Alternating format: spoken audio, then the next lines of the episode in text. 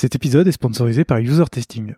User Testing est une solution de collecte de retours utilisateurs et d'insight clients. Dans ce podcast, on parle souvent de la nécessité de tester son produit pour savoir ce qu'en pensent réellement les utilisateurs. Avec User Testing, vous pourrez facilement recruter vos clients et des utilisateurs pour tester vos interfaces, que ce soit un site web, une application ou même des maquettes. Les retours obtenus sur User Testing vous permettront de savoir ce que pensent vraiment vos utilisateurs de vos interfaces et de prendre les bonnes décisions d'évolution pour vos designs. Alors rendez-vous sur usertesting.com afin de comprendre vos utilisateurs et leur délivrer la meilleure expérience possible. Dans un voyage, ce n'est pas la destination qui compte, mais le chemin parcouru. Je suis Gauthier Zimmerman et bienvenue dans Design Journeys. Design Journeys, c'est le podcast qui part à la rencontre des talents du design francophone. À chaque nouvel épisode, je discute avec un ou une designer à propos de son parcours, de son métier et de son quotidien. Mon objectif est de comprendre et de vous partager leur processus créatif, leur méthode de travail et leur façon de se réinventer. Bonne écoute. Salut Lucas. Salut. Euh, merci beaucoup de m'accueillir aujourd'hui dans les locaux d'Agora Pulse euh, pour ce nouvel épisode de Design Journeys qu'on peut enfin enregistrer parce que j'ai un peu galéré à cause du Covid à te rencontrer. Mais euh, je suis hyper content parce qu'aujourd'hui on va, on va enfin pouvoir parler de ton parcours, de ton très long parcours, de tout ce que tu as fait, de freelancing, de passage à l'UX design alors que tu étais graphic designer, bref, plein de choses. Mais avant qu'on parle de tout ça, Lucas, est-ce que tu veux bien te présenter, s'il te plaît? Ouais, bien sûr. Ah, déjà, je suis très content d'être là. Ça fait un petit moment que je connais ton podcast. Je l'ai découvert avec euh, le premier, c'était le numéro 4, je crois, avec Romain Brio, euh, à qui je passe le bonjour d'ailleurs, s'il m'entend. Salut Romain. Euh, donc ça fait un petit moment que, que j'écoute et je suis super content de pouvoir parler ici. Et je me sens très chanceux aussi, donc déjà merci. Avec plaisir. Alors, la question c'était qui es-tu, Lucas? Donc, je m'appelle Lucas, j'ai 34 ans, ça fait ça fait 12 ans que je travaille dans le design. Euh, ça fait 12 ans que j'ai fini mon master donc et que j'ai commencé dans la publicité euh, chez, chez Publicis. Donc j'ai commencé dans le dans le web design, euh, même dans le, design graphique. Hein. À l'époque, je faisais déjà du print. Euh, je faisais du print, un peu de web design, c'est ensuite qu'est venue la spécialisation, mais je vais y revenir. Donc j'ai commencé dans la publicité, j'ai continué un petit peu dans la publicité euh, pendant deux ans, je crois.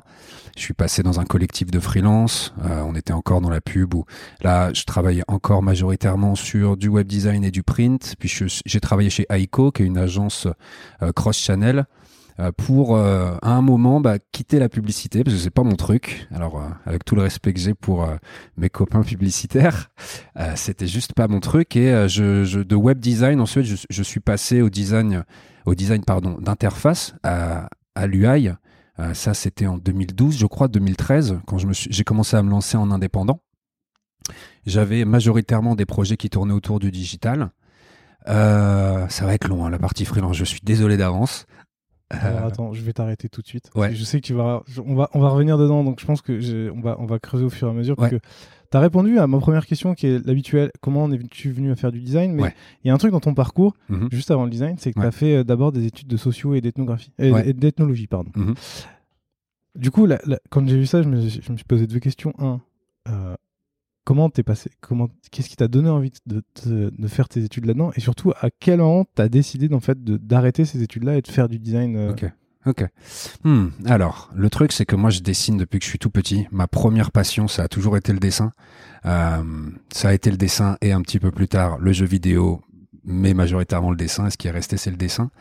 Euh, à un moment quand j'étais quand j'étais au lycée, je me suis posé la question justement est-ce que est-ce que je veux vraiment me diriger dans dans l'art? Je me souviens que je voulais euh, je voulais je voulais faire des BD, je voulais créer des, des bandes dessinées.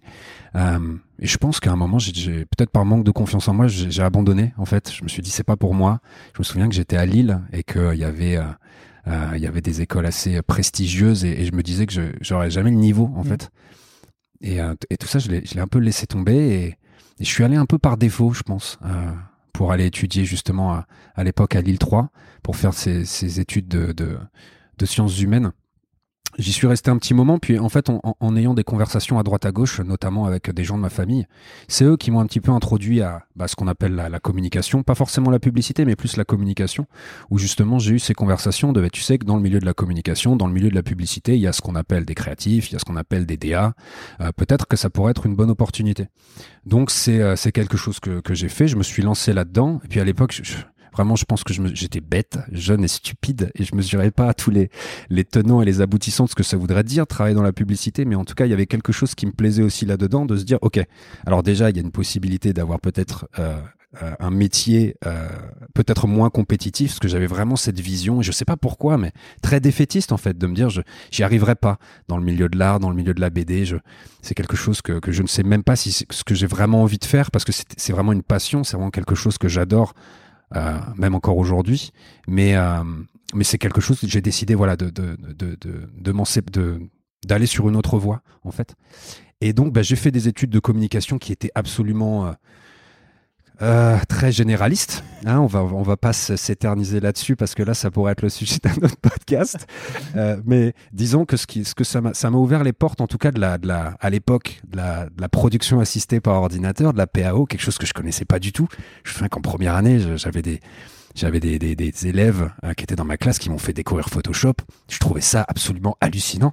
C'est waouh, mais tu peux dupliquer des trucs et tu peux créer ça et tu peux utiliser cet effet-là génial. Donc ça un peu, euh, ça m'a un peu ouvert les yeux. Et puis ensuite, il y a eu euh, via cette formation-là, bah, on a pu faire des, des case studies avec des créations, etc. Où moi, je me suis très vite dirigé vers ce statut justement de, alors pas de DA, mais de graphiste à l'époque, pour ensuite explorer dans le milieu de la publicité. D'accord, donc on a des concepteurs, rédacteurs, des directeurs artistiques, avant de passer par là, des assistants directeurs artistiques.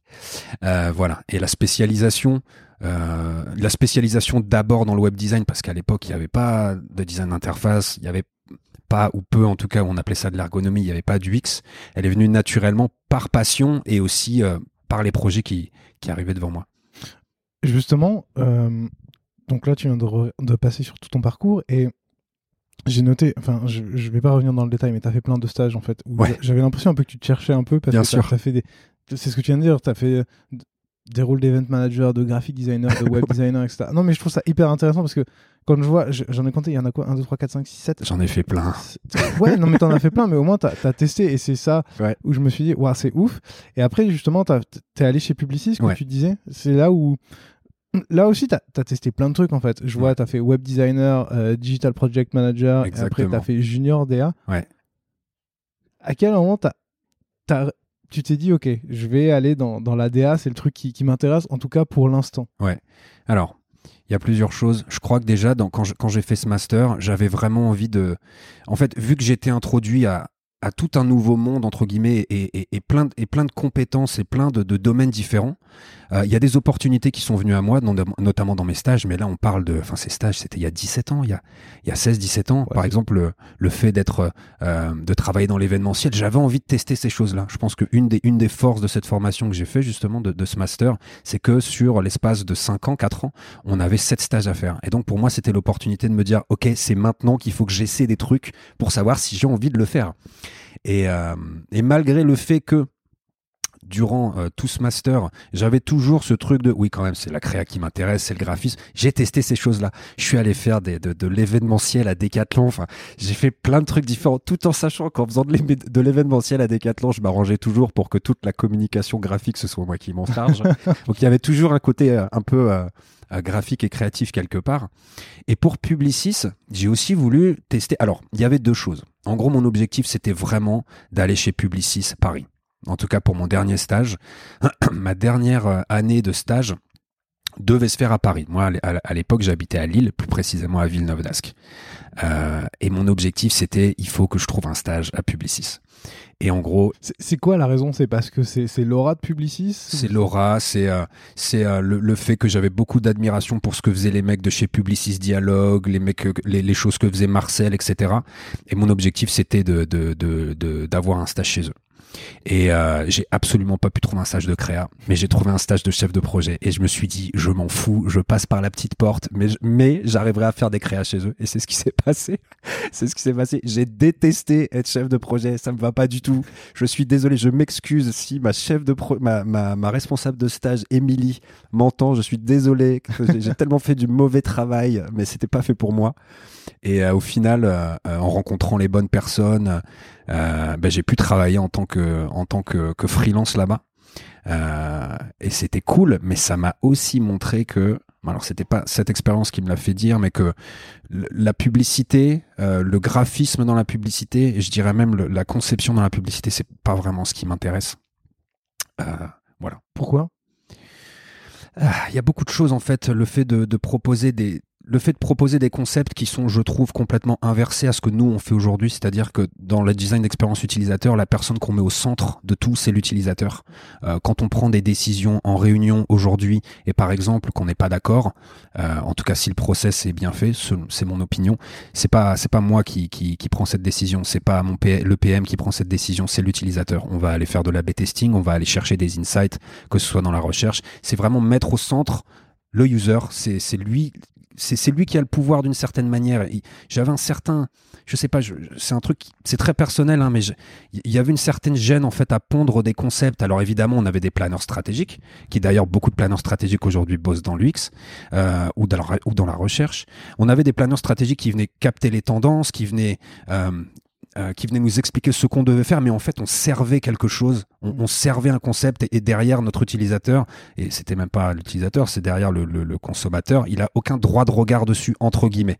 En tout cas, à l'époque, je pense que c'est une, c'est une discussion assez complexe parce qu'aujourd'hui le, le, le, le, consommateur il est remis au centre aussi avec euh, euh, comment dire l'avènement des, des, des, des, social media etc mais je pense que à l'époque en 2009 et 2010 c'était pas encore le cas. Donc peut-être qu'aujourd'hui le consommateur a plus de voix. Mais il y avait ce truc là qui me plaisait pas. Et puis après c'est très personnel mais le les pour avoir testé la maxi grosse agence de pub c'était c'était pas trop mon truc. Voilà. Ah, c'est je, creuse un peu parce que c'est intéressant, même si c'est que ton point de vue, mais il, est intéressant. Comme c'est la grosse euh, agence de pub, je sais qu'on en reparlera ensuite parce que tu as fait des plus petites agences, mais mhm. c'est quoi? C'est le fait aussi où quand tu es, quand es junior DA, tu dois, excuse-moi l'expression, hein, mais pisser de la maquette et juste faire en sorte que ça délivre vite pour satisfaire le client et passer au client d'après? Ouais, il y a de ça. Ouais, il y a de ça, il y a de ça. Mais c'est aussi ce que j'entends. Euh, alors moi, je ne l'ai jamais fait, mais c'est aussi ce que j'entends aujourd'hui du X designer ou du UI designer quand c'est même problématique parce qu'ils sont en agence. Euh, quand quand on, quand je recrute ou j'ai affaire à beaucoup de, de, de, de typologies de designers euh, euh différents et, euh, et c'est souvent un, feedback qu'on a, c'est-à-dire qu'on n'a pas le temps de se pencher vraiment sur une problématique, on n'a pas le temps d'explorer des différentes versions avec des retours euh, des users parce qu'on est pressé par ça, parce que c'est ok, on vend un package, ce package il va durer tant de temps, en trois mois ou trois ou six mois tu dois vendre ce truc-là. Et hop on passe à autre chose. Donc je sais pas si c'est une problématique qui est inhérente à la publicité. Ok, très bien. Après Publicis, tu l'as dit tout à l'heure, tu passes chez Aiko. Euh, d'ailleurs, Publicis, tu y restes euh, pas très longtemps en fait. C'est du freelance. Hein. Donc en gros, euh, on m'a on m'a pris, et on m'a acheté quand quand on avait plus besoin de moi. Mais c'est normal, j'étais junior. Je pense d'ailleurs, j'ai même fait du storyboarding là-bas. Ah. mais du storyboarding, mais aujourd'hui j'ai honte de ce que j'ai fait quoi. Enfin littéralement, le directeur de création, il a été super sympa avec moi. d'ailleurs, c'est assez c'est assez marrant ce qui s'est passé pour cette histoire-là parce que c'est un, un, peu un truc de film. Enfin, c'était très bizarre. En gros. Euh, en gros, j'allais tout le temps fumer mes clopes euh, à l'étage de, de, de, Marcel. Et moi, j'étais à l'époque, j'étais un chef de projet, quoi. Donc j'étais un chef de projet. Alors je m'entendais très bien avec les créas, etc. Évidemment, mais je restais un chef de projet euh, qui, qui venait fumer ses clopes, qui a rien à voir avec la créa. Et je sais pas pourquoi un jour, je me suis mis à discuter avec à l'époque le directeur de création de Publicis Dialogue. Donc un mec, euh, enfin pour moi à l'époque, à mes yeux, c'est une rockstar, quoi. Il a il a l'âge que j'ai aujourd'hui. Il gère des trucs comme Hermès, il gère des super grands noms. Et je sais pas pourquoi, je sais pas comment ça arrive, mais il en vient à me dire demain tu me montres ton book, tu me montres ce que tu dessines. Ok, je suis complètement euh, abasourdi par ce truc-là. Et c'est lui qui a décidé, qui m'a dit, euh, après avoir vu mon book, il m'a dit mais qu'est-ce que tu fous là chez les commerciaux entre guillemets? On va te faire travailler en créa. Et là, c'était un rêve qui devenait réalité. Voilà, c'était top. Mais ça change pas que j'ai pas beaucoup travaillé là-bas. ouais, c'est ça. Et du coup, après, tu vas chez Aiko, mais euh, tu restes pas très longtemps non plus, parce que je vois, tu restes de, de juin à décembre 2011. Ouais. Euh, c'est quoi? C'est pareil, c'est t'es dans une agence, mais tu te rends compte que la petite agence, ça fonctionne comme la grosse agence et tu veux passer. Ah non, non, bah, là, je préfère être transparent là-dessus. Il y avait déjà ce truc d'agence de pub qui, qui me convenait pas en fait. Même si il y avait des projets plutôt sympas, euh, c'était pas spécialement euh, ce qui, ce qui, ce qui m'intéressait. Donc après c'était ce passage chez Aiko, tu vas dans l'agence Solar et j'ai vu que tu avais décrit ça comme une agence type startup. Et je me suis demandé, bah, du coup, qu'est-ce que ça veut dire? Et c'est encore plus intéressant dans le sens, est-ce qu'il y avait vraiment une différence par rapport aux, agences traditionnelles, on va dire? Ok. Alors, en gros, c'était un de mes anciens maîtres de stage. Euh, je crois que c'était euh, en 2000. euh, pff, Oh là là. Oh, tu, viens, tu vas me chercher sur des trucs là. Un de mes anciens maîtres de stage qui créait, euh, qui créait un collectif de freelance en fait. Un collectif de freelance qui s'appelle le Solar Squad, où c'était un collectif de, de, de, de directeurs artistiques, euh, de, de graphistes. euh, et l'objectif c'était euh, c'était d'agir comme une agence. Euh, donc ils sont venus me chercher. Mais je crois qu'ils sont venus me chercher pendant que j'étais chez Aiko en fait. Il y avait déjà ce, il y avait déjà ce, ce- cette possibilité où en plus moi mon ancien maître de stage c'était un peu à l'époque mon, modèle. Euh, humainement et, professionnellement je trouvais que ce qu'il faisait c'était top. Euh, et, euh, et on a continué là-dessus. Puis en fait quand j'ai fini Aiko ils m'ont dit ils m'ont demandé de venir ils m'ont demandé de venir chez eux. Et là il y a la dure réalité qui nous a rattrapés. C'est-à-dire que en fait on proposait on, proposait des prestations de freelance à des prix d'agence ce qui fait que eux ils travaillaient pour à l'époque Milka, euh, McDonald's, euh, mais on n'avait pas assez de, on n'avait pas assez de sujets, on n'avait pas assez de budget pour faire vivre tout le monde entre guillemets. Moi, à côté de ça, j'avais déjà des propositions en freelance, et en fait, on s'est quitté en tout bien tout honneur. De mais moi, je leur ai dit, écoutez les gars, au bout d'un moment, il faut quand même que je paie mon loyer. Euh, donc c'était une expérience qui était très sympa. On avait nos, on avait nos, on avait nos, euh, nos locaux, on a créé l'identité graphique. J'ai pas mal bossé sur le branding de, de, de Solar pendant un moment et c'était super excitant, c'était super drôle. Il y avait un mélange de BD, un mélange de motion design. Mais d'un autre côté, bah, moi j'étais face à la réalité de je suis en train d'avoir des propositions en freelance et quand je, quand je leur propose les tarifs de Solar, concrètement, on me dit tout de suite, mais vous êtes mille fois trop cher. Et euh, quand je prends ces, euh, quand je prends ces briefs de mon côté et que je leur propose des tarifs de graphiste débutant, c'est-à-dire euh, 350 euros la journée, tout va bien. Donc au bout d'un moment, on a dû se séparer pour ça et c'est là que j'ai commencé euh, à être free. Et là, tu commences en tant que free graphic designer, web designer, enfin. J'ai fait tellement de trucs. Oh là là, j'ai fait, j'ai fait des paquets de gâteaux. J'ai fait des communiqués de presse géants verts, incroyables. J'ai littéralement designé un truc, un communiqué de presse qui parlait d'une nouvelle euh, boîte, euh, comment on appelle ça, conserve géant vert, mais super bien payé. Déjà, on me payait pour ça 3000 balles. C'était lunaire. Et donc, j'ai fait, à l'époque, euh, je travaillais sur du print, je faisais encore de l'illustration, j'ai fait pas mal d'illustrations, on n'en a pas parlé, mais j'ai continué à faire pas mal d'illustrations jusque 2014, je pense, Euh, et aussi évidemment du web design. Et donc il y a le côté alimentaire, il y a le côté d'un autre, on vient me chercher avec des trucs que je facture 3500 euros pour quatre pages qui sont pas du tout excitantes, mais bon à l'époque j'avais quoi, j'avais je sais pas 25 ans, 26 ans, donc je les prends. Et puis et puis, et puis comparativement, j'ai aussi des projets en web design, des projets en design d'interface. Je crois d'ailleurs que la première app sur laquelle j'ai bossé, bah, c'était chez Aiko justement, et c'était pour euh, un BlackBerry super ancien, c'était pour euh, M6 Music Live. Euh, bref, mais là je m'égare. Ouais. et, euh, et, et, et voilà. Et la spécialisation vient au fur et à mesure où en fait j'ai de plus en plus de projets euh, web, j'ai de plus en plus de projets UI. Et ensuite, j'imagine que tu veux faire le. le... Ouais, mais d'abord, je, je vais revenir sur un point parce qu'effectivement, tu as, évoqué vite fait les illustrations. En fait, il Ouais. y a un truc qui, dans ton parcours qui, qui m'a rendu fou, c'est que tu as fait de l'ADA, du web Ouais. design, du branding, de l'illustration. Ce que tu fais encore aujourd'hui, on en reparlera après parce que tu t'es formé à l'UX. Mhm. On va en reparler. Comment tu as appris tout ça? Enfin, je veux dire, à un moment, quand, est-ce que tu as matériellement le temps de, maîtriser tout ce spectre? Alors, déjà, moi, je vais être très honnête. Je j'ai jamais eu la prétention de dire que j'ai été expert dans toutes ces choses-là. Euh, par exemple, tu vois, le storyboarding, pour en reparler chez, PM, chez, euh, chez Publicis, mais c'était une blague. Euh, mon niveau d'illustration est, est tout à fait correct, mais il y a des choses que je ne maîtrise absolument pas. Mm. Le print, par exemple, euh, c'était vraiment... euh, je faisais des projets qui, pour moi, avec le recul, bah, comparativement à la... À la à la hauteur des projets et à l'importance des projets, pourquoi pas. Mais en tout cas, j'ai, j'ai, je me suis jamais targué d'être un, un expert sur ces choses-là. À l'époque, j'étais, euh, je pense, entre, un- entre un généraliste avec tous les, tout, comment dire, toutes les qualités et tous les inconvénients que ça peut avoir, le fameux Jack of all trade, master of none, quoi. Donc, euh, je, je, je fais beaucoup de choses, mais en- entre guillemets, c'est comme ça que je me voyais à l'époque. Je ne maîtrise rien, Mhm. Euh, vraiment. Je suis expert dans rien.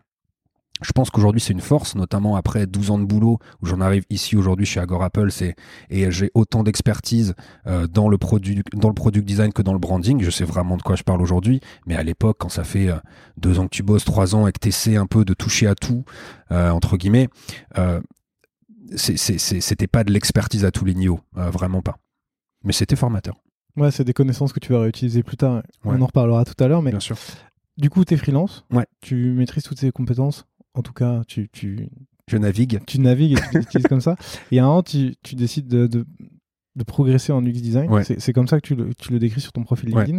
Et euh, donc, on est en 2012. Ça commence à arriver tranquillement Mhm. en France. Ouais. Euh, pourquoi l'UX design plutôt que, bah, je sais pas, t'améliorer en illustration, t'améliorer. Je pense que c'est vraiment pour moi ça a été une passion, euh, vraiment. Enfin, de, de toute manière, ce, ce boulot-là, ça a toujours été une passion. Euh, Ça a toujours, euh, il y a toujours eu un côté très personnel dans dans, dans ce qu'on faisait, dans ce que je faisais, dans l'illustration, etc. Mais le web design déjà, le, le web design, puis le design d'interface, puis l'UX, ça a été en fait tout naturel. C'est pas uniquement parce qu'il y avait de plus en plus de demandes là-dessus. C'est vraiment que je me suis rendu compte que moi, ce qui me faisait, ce qui me faisait vraiment kiffer, c'était ça, quoi. C'était designer de belles interfaces, designer des sites, que ce soit des sites e-commerce ou des landing pages ou même des produits, évidemment. Après, c'était ça. Et je pense, encore une fois, c'est très personnel. C'est ce que ça m'a fait. En tout cas, c'est à partir du moment où on est vraiment passionné par le design d'interface, on en vient naturellement à vouloir vouloir étendre son étendail, euh, son éventail pardon de de- d'expertise et de possibilités vers le design d'expérience, donc vers l'UX. Et c'est exactement ce qui s'est passé pour moi. Et tu fais comment pour acquérir cette compétence? Parce que l'UX, c'est quand même un domaine vaste. Ouais. Ça va de ce que tu disais tout à l'heure, parler avec euh, des utilisateurs, des clients, comprendre Ouais. comment ils font, organiser une, une page, etc. Enfin, bref, il y a, y a plein de choses. Et à l'époque, comme c'est pas super trendy comme aujourd'hui, comment tu découvres, comment tu apprends, comment tu développes tes compétences dessus? Ok. Alors déjà, je dois avoir 8000 bouquins dans ma bibliothèque euh, à propos du design d'interface, à propos du design d'expérience utilisateur, à propos de l'ergonomie. Euh, ça, c'est la première chose. Ensuite, je pense que ça commençait sérieusement à se démocratiser, Mm. notamment avec la plateforme YouTube. Merci YouTube, merci Internet. Aujourd'hui, je veux dire, on a tellement de possibilités et ça commençait déjà à l'époque de pouvoir euh, apprendre des meilleurs, de pouvoir apprendre sur des sujets très spécifiques, de pouvoir s'immerger pendant deux heures dans des case studies, dans il y a tellement de possibilités grâce à Internet et moi je suis clairement un enfant de ça. Je suis un enfant de, de- de- des bouquins, oui, mais aussi de cet avènement-là, d'avoir accès à cette connaissance où tu peux te former. Alors, je, je- vais prendre des pincettes là-dessus parce que moi je suis très content de m'être auto-formé, mais je sais qu'il y avait des gros trous dans la raquette pendant un moment par rapport à l'auto-formation justement. Euh, Il y, a, y a des choses qui manquent, y a des, on a des, on a des lacunes, il y a des choses qu'on pense pas forcément à aller chercher, même avec toute la, même avec toute la, la, comment dire, la bonne volonté du monde, il y a des choses qu'on rate et que soit on l'apprend euh, de manière difficile, on se dit putain, excusez-moi, sur un projet, j'ai complètement oublié ce truc-là. Euh, c'est une autre manière d'apprendre entre guillemets. Encore une fois, qui a ses avantages et ses inconvénients. Et donc voilà, pour moi, c'était euh, c'était assez assez naturel de se diriger vers ça parce que j'avais envie de pouvoir me dire que je faisais aussi efficacement, et encore une fois, c'était avec toute ma naïveté de l'époque, pouvoir faire aussi efficacement de- du design d'interface que d'une design d'expérience utilisateur. Pourquoi je dis euh, aussi naïvement, c'est que même encore aujourd'hui, euh, moi des choses j'en apprends tous les jours. Je pense que c'est en tout cas une bonne mentalité d'essayer de se dire, en tout cas moi c'est comme ça que je vois les choses, de me dire, d'avoir ce, statut de ceinture blanche en fait, de se dire c'est un peu mon premier jour et je suis toujours en train d'apprendre. J'essaye toujours d'apprendre sur plein de choses, la recherche, le, management, la, data. Euh, et en fait, c'est de voir que c'est sans fin presque. Et c'est top. Et encore, plus plus le temps passe, plus tu ajoutes des nouvelles cordes à ton arc, Ouais. l'UX writing, etc. Ah, c'est trop en fait, bien. Ça s'arrête C'est jamais. trop bien, c'est génial. Euh, dans ce que tu dis tout à l'heure, si tu parlais des bouquins, et euh, c'est bien les bouquins, mais c'est lourd. Quand on voyage, Ouais. C'est une transition capillotractée. hein. bien joué. Mais euh, parce qu'après, en fait, t'es freelance, tu, tu développes ces compétences et après tu commences à te spécialiser donc dans le product design et tu pars à l'étranger. Mhm. Euh, tu commences d'abord par l'Australie. Ouais. La question c'est euh, bah, pourquoi tu décides de partir à l'étranger? Ok. Alors il y a plusieurs choses. Euh, la, la première, c'est en 2014, j'ai perdu un de mes plus gros clients. J'ai fait l'erreur, peut-être à peu près comme tous les freelances quand ils sont plus jeunes, j'ai fait l'erreur de, de mettre, euh, de, miser 80% de mon chiffre d'affaires sur un seul client, ce qui est débile, mais des fois t'as pas forcément le choix quand t'as pas encore de renommée, quand t'as pas encore, quand t'as pas le choix, tout simplement. Donc j'ai perdu ce client-là et euh, ça c'était la première chose et la deuxième chose c'est que je me suis rendu compte que notamment quand je faisais mon master j'avais jamais beaucoup voyagé euh, et que j'étais sur le point d'avoir 26 ou 27 ans je crois. Et en fait ces deux choses en même temps m'ont fait dire bon t'as deux choix. Soit tu tu t'appuies-toi sur ton sort et tu restes chez toi et et, euh, et rien change soit ben en fait je sais pas ben viens pars en Australie tiens, prends un ticket puis puis va là-bas. Et mon mon ambition première quand je suis parti là-bas, c'était déjà je suis parti, je connaissais personne. Euh, mon ambition première, c'était pas forcément de travailler dans, dans, dans ce que je faisais, c'était euh, peut-être d'expérimenter le, le, le, fameux euh, Working Holiday Visa, etc. Et en fait, je me suis vite rendu compte que ben, en, lisant des trucs à droite à gauche et en rencontrant des gens aussi, ben, ben, le taux horaire de ce que je faisais était très bien payé. Donc je me suis dit, mais attends Lucas, non, en fait, évidemment, j'ai fait d'autres petits métiers à côté. J'ai passé l'aspirateur dans les, au Melbourne Stadium de minuit jusqu'à 8 heures du matin. J'ai fait deux, trois, j'ai été euh, plongeur dans des mariages vietnamiens. pour info, les mariages vietnamiens, c'est genre 4000 assiettes.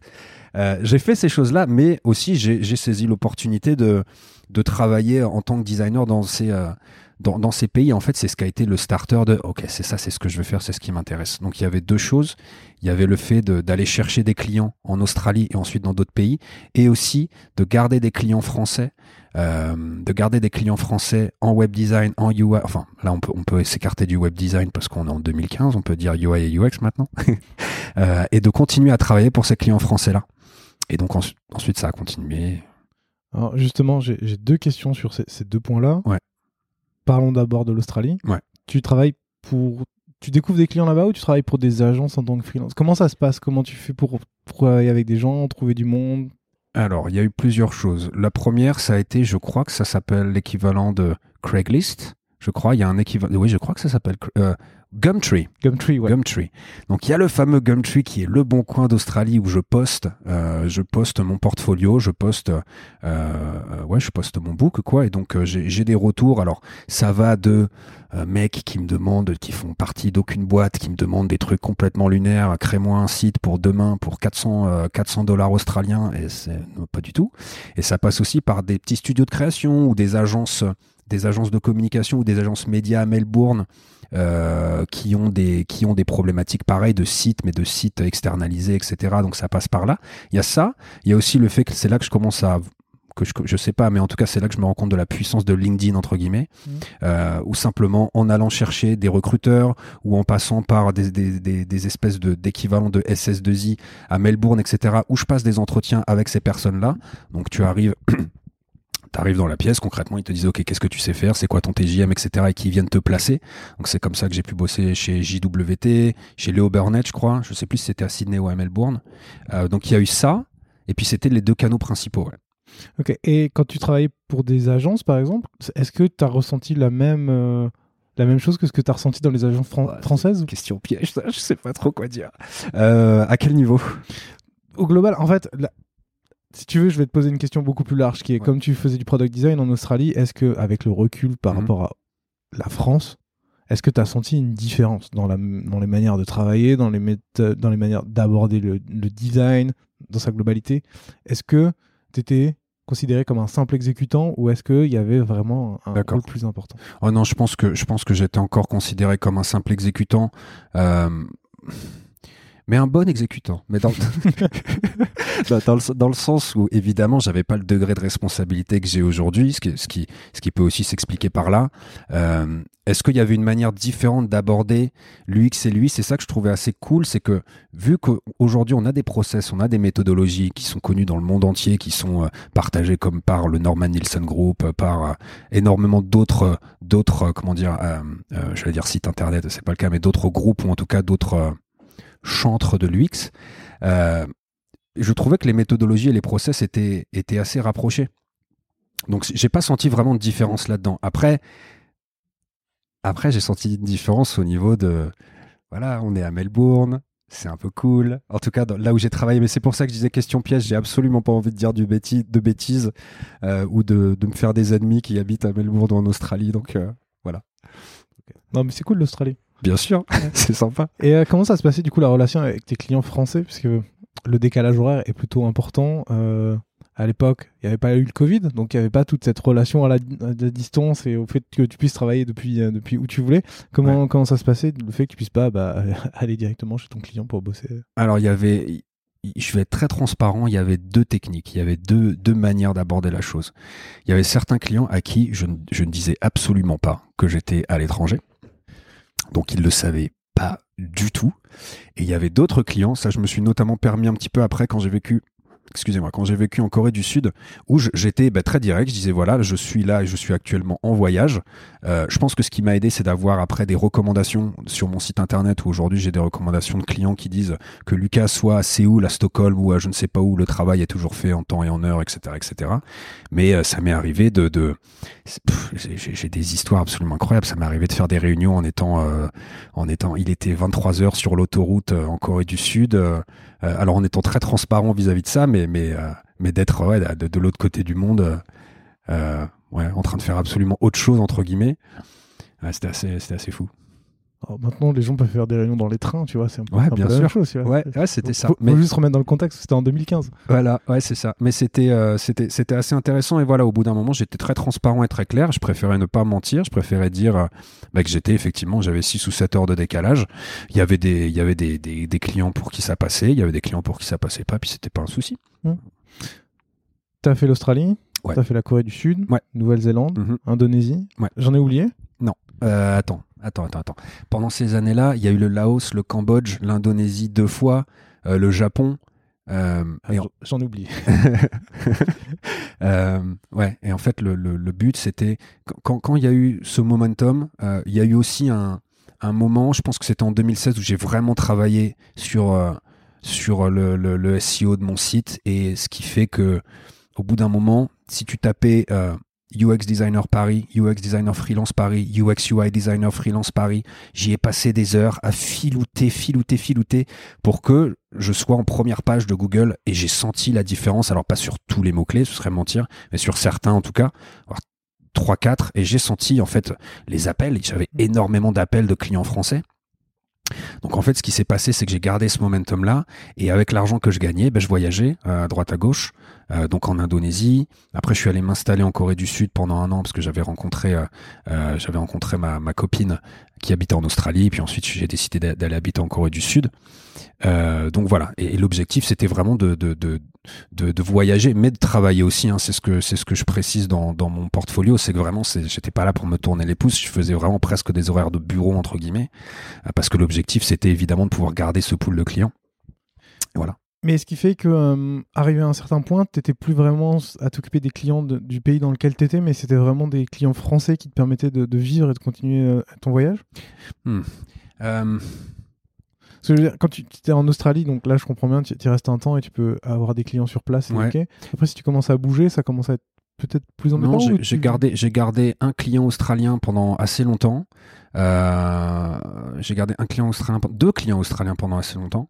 Euh, mais la, ma- la majorité ensuite étaient des clients français, ouais. Euh, quand je suis revenu et que je me suis installé à Sydney, je, revenais de, j'ai pas envie de dire de bêtises, je revenais de où? Je revenais de, de Nouvelle-Zélande, je crois. Quand je suis venu me réinstaller à Sydney, j'ai travaillé pour, je travaillais pour une boîte qui s'appelait Eona et je faisais, je faisais, je- pendant trois mois, en fait, je me levais de 9h, de 9h à 19h, 20h, je travaillais pour cette boîte. Ils me payaient, je me souviens, ils me payaient 2000 dollars australiens la semaine.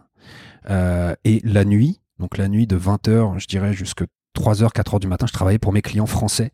Et en fait, l'objectif, c'était, mon objectif perso, c'était je veux revenir en France, ou en tout cas, parce que c'était juste avant d'aller en Corée du Sud, je veux revenir en France et m'installer en Corée avec plus d'argent que quand je suis parti. Et donc, j'ai passé trois mois euh, à faire que ça tous les jours. Euh, et ensuite, quand je suis parti et m'installer en Corée, c'était une, une majorité de clients français. Ouais. Ok. Et justement, tes clients, que ce soit des Australiens, des Français, quand ils faisaient appel à toi, Ouais. ils, ils voulaient quoi? Comment ça? Qu'est-ce que, pourquoi ils faisaient appel à toi tu vois? Est-ce que c'était euh, pour faire un site? Est-ce que c'était pour euh, faire de la recherche utilisateur? Enfin, Hmm. quel, était le, quel était l'objectif? Qu'est-ce qu'ils attendaient de toi? Oh, il y avait, il y avait majoritairement de la demande de site, de site internet. Euh, à l'époque, il n'y avait pas encore du background euh, de user research ou quoi que ce soit. On était vraiment là pour me demander, ok, on a un site, on a une, euh, une idée d'appli. Euh, C'était majoritairement de l'application et du site internet. Ouais. Tout, je veux dire, tout ce qui est plus, on va dire, tout ce qui est le plus basique, on va dire, juste, euh, on a du, voilà ce qu'on veut mettre en avant, et toi, fais-nous juste, euh, entre guillemets, juste de la UI, ou est-ce que c'est, Euh, je vois ce que tu... Est-ce qu'on est qu'on me demandait dans, dans la partie UX, est-ce qu'on me demandait de temps à autre de commencer à parler de wireframe et commencer à parler de, de, de parcours utilisateur? Ça dépendait. Ça dépendait de qui j'avais en face en fait. Mm. Euh, j'avais encore, j'ai eu pas pendant un moment, j'ai eu pas mal de, de clients de start-up. Ouais. Justement, je pense que la SEO, ça m'a beaucoup aidé là-dessus parce que c'était leur canot. Concrètement, les mecs disent bon, bah, euh, designer euh, Paris sur Google, puis ils trouvaient ça. Puis à l'époque, Malte n'existait pas encore. C'est vrai Ah, c'est vrai, c'est vrai. Oui, c'est vrai. Tu as reçu d'ailleurs le head of design de, de Malte? Oui. Ouais. Euh, et euh, et c'était majoritairement. Il y avait un peu de produits déjà. Euh, j'ai j'ai tra- j'ai travaillé sur un dashboard euh, qui s'appelait Prep Academy, je crois. Euh, il y avait un peu de produits, mais il y avait majoritairement, on avait du site e-commerce, on avait de l'application mobile. Il y a eu un gros boom d'applications mobiles pendant un moment où vraiment tout le monde voulait bâtir une app.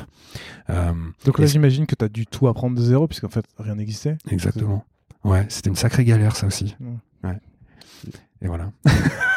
Je vois. De toute façon, ça a été ça dès le départ, hein, tout apprendre tout seul, entre guillemets, et, et c'est super, mais d'un autre côté, euh, je me dis, putain, putain, mais avec le recul, j'aurais tellement aimé faire une formation, entre guillemets, de, de, de, de, de UX, d'ergonomie, même si ça n'existait pas à l'époque. À l'époque, ça n'existait pas. Enfin, je, je veux dire, maintenant, il y a tellement de choses aujourd'hui. Je vois tellement de designers qui m'envoient des, des profils où ils viennent, euh, ils viennent de, de, de Strat, euh, ils viennent des. Bon, les gobelins, ça existait déjà, mais euh, Strat aussi d'ailleurs, mais il n'y avait pas encore de cursus UX. Il n'y avait pas encore de, cursus product design. Donc, euh, ouais.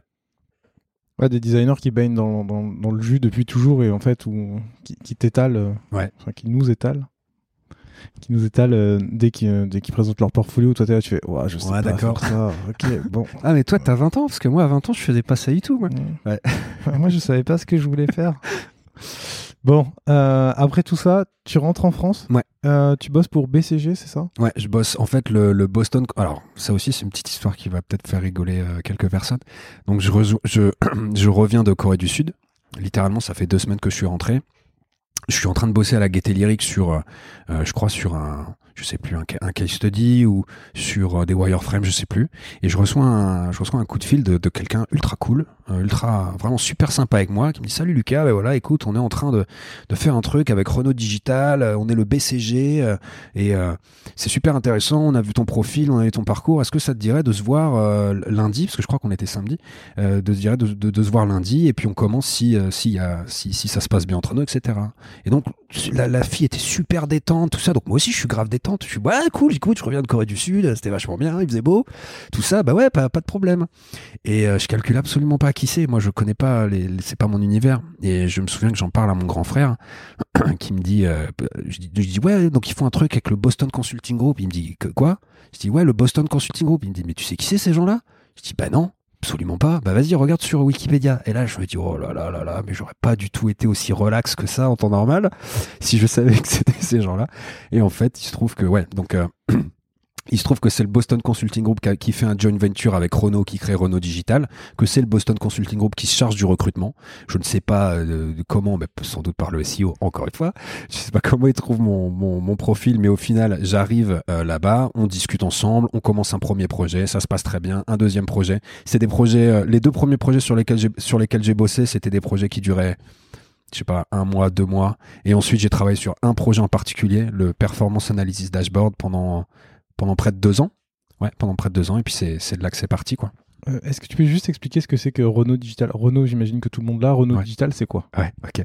Alors, Renault Digital, c'est encore une fois un joint venture, donc une, une entreprise euh, créée collaborativement euh, entre Renault et, et le Boston Consulting Group. Et en fait, l'objectif de Renault Digital, c'était de c'était de digitaliser Renault et de, de faire la oui c'est horrible et de, Pardon.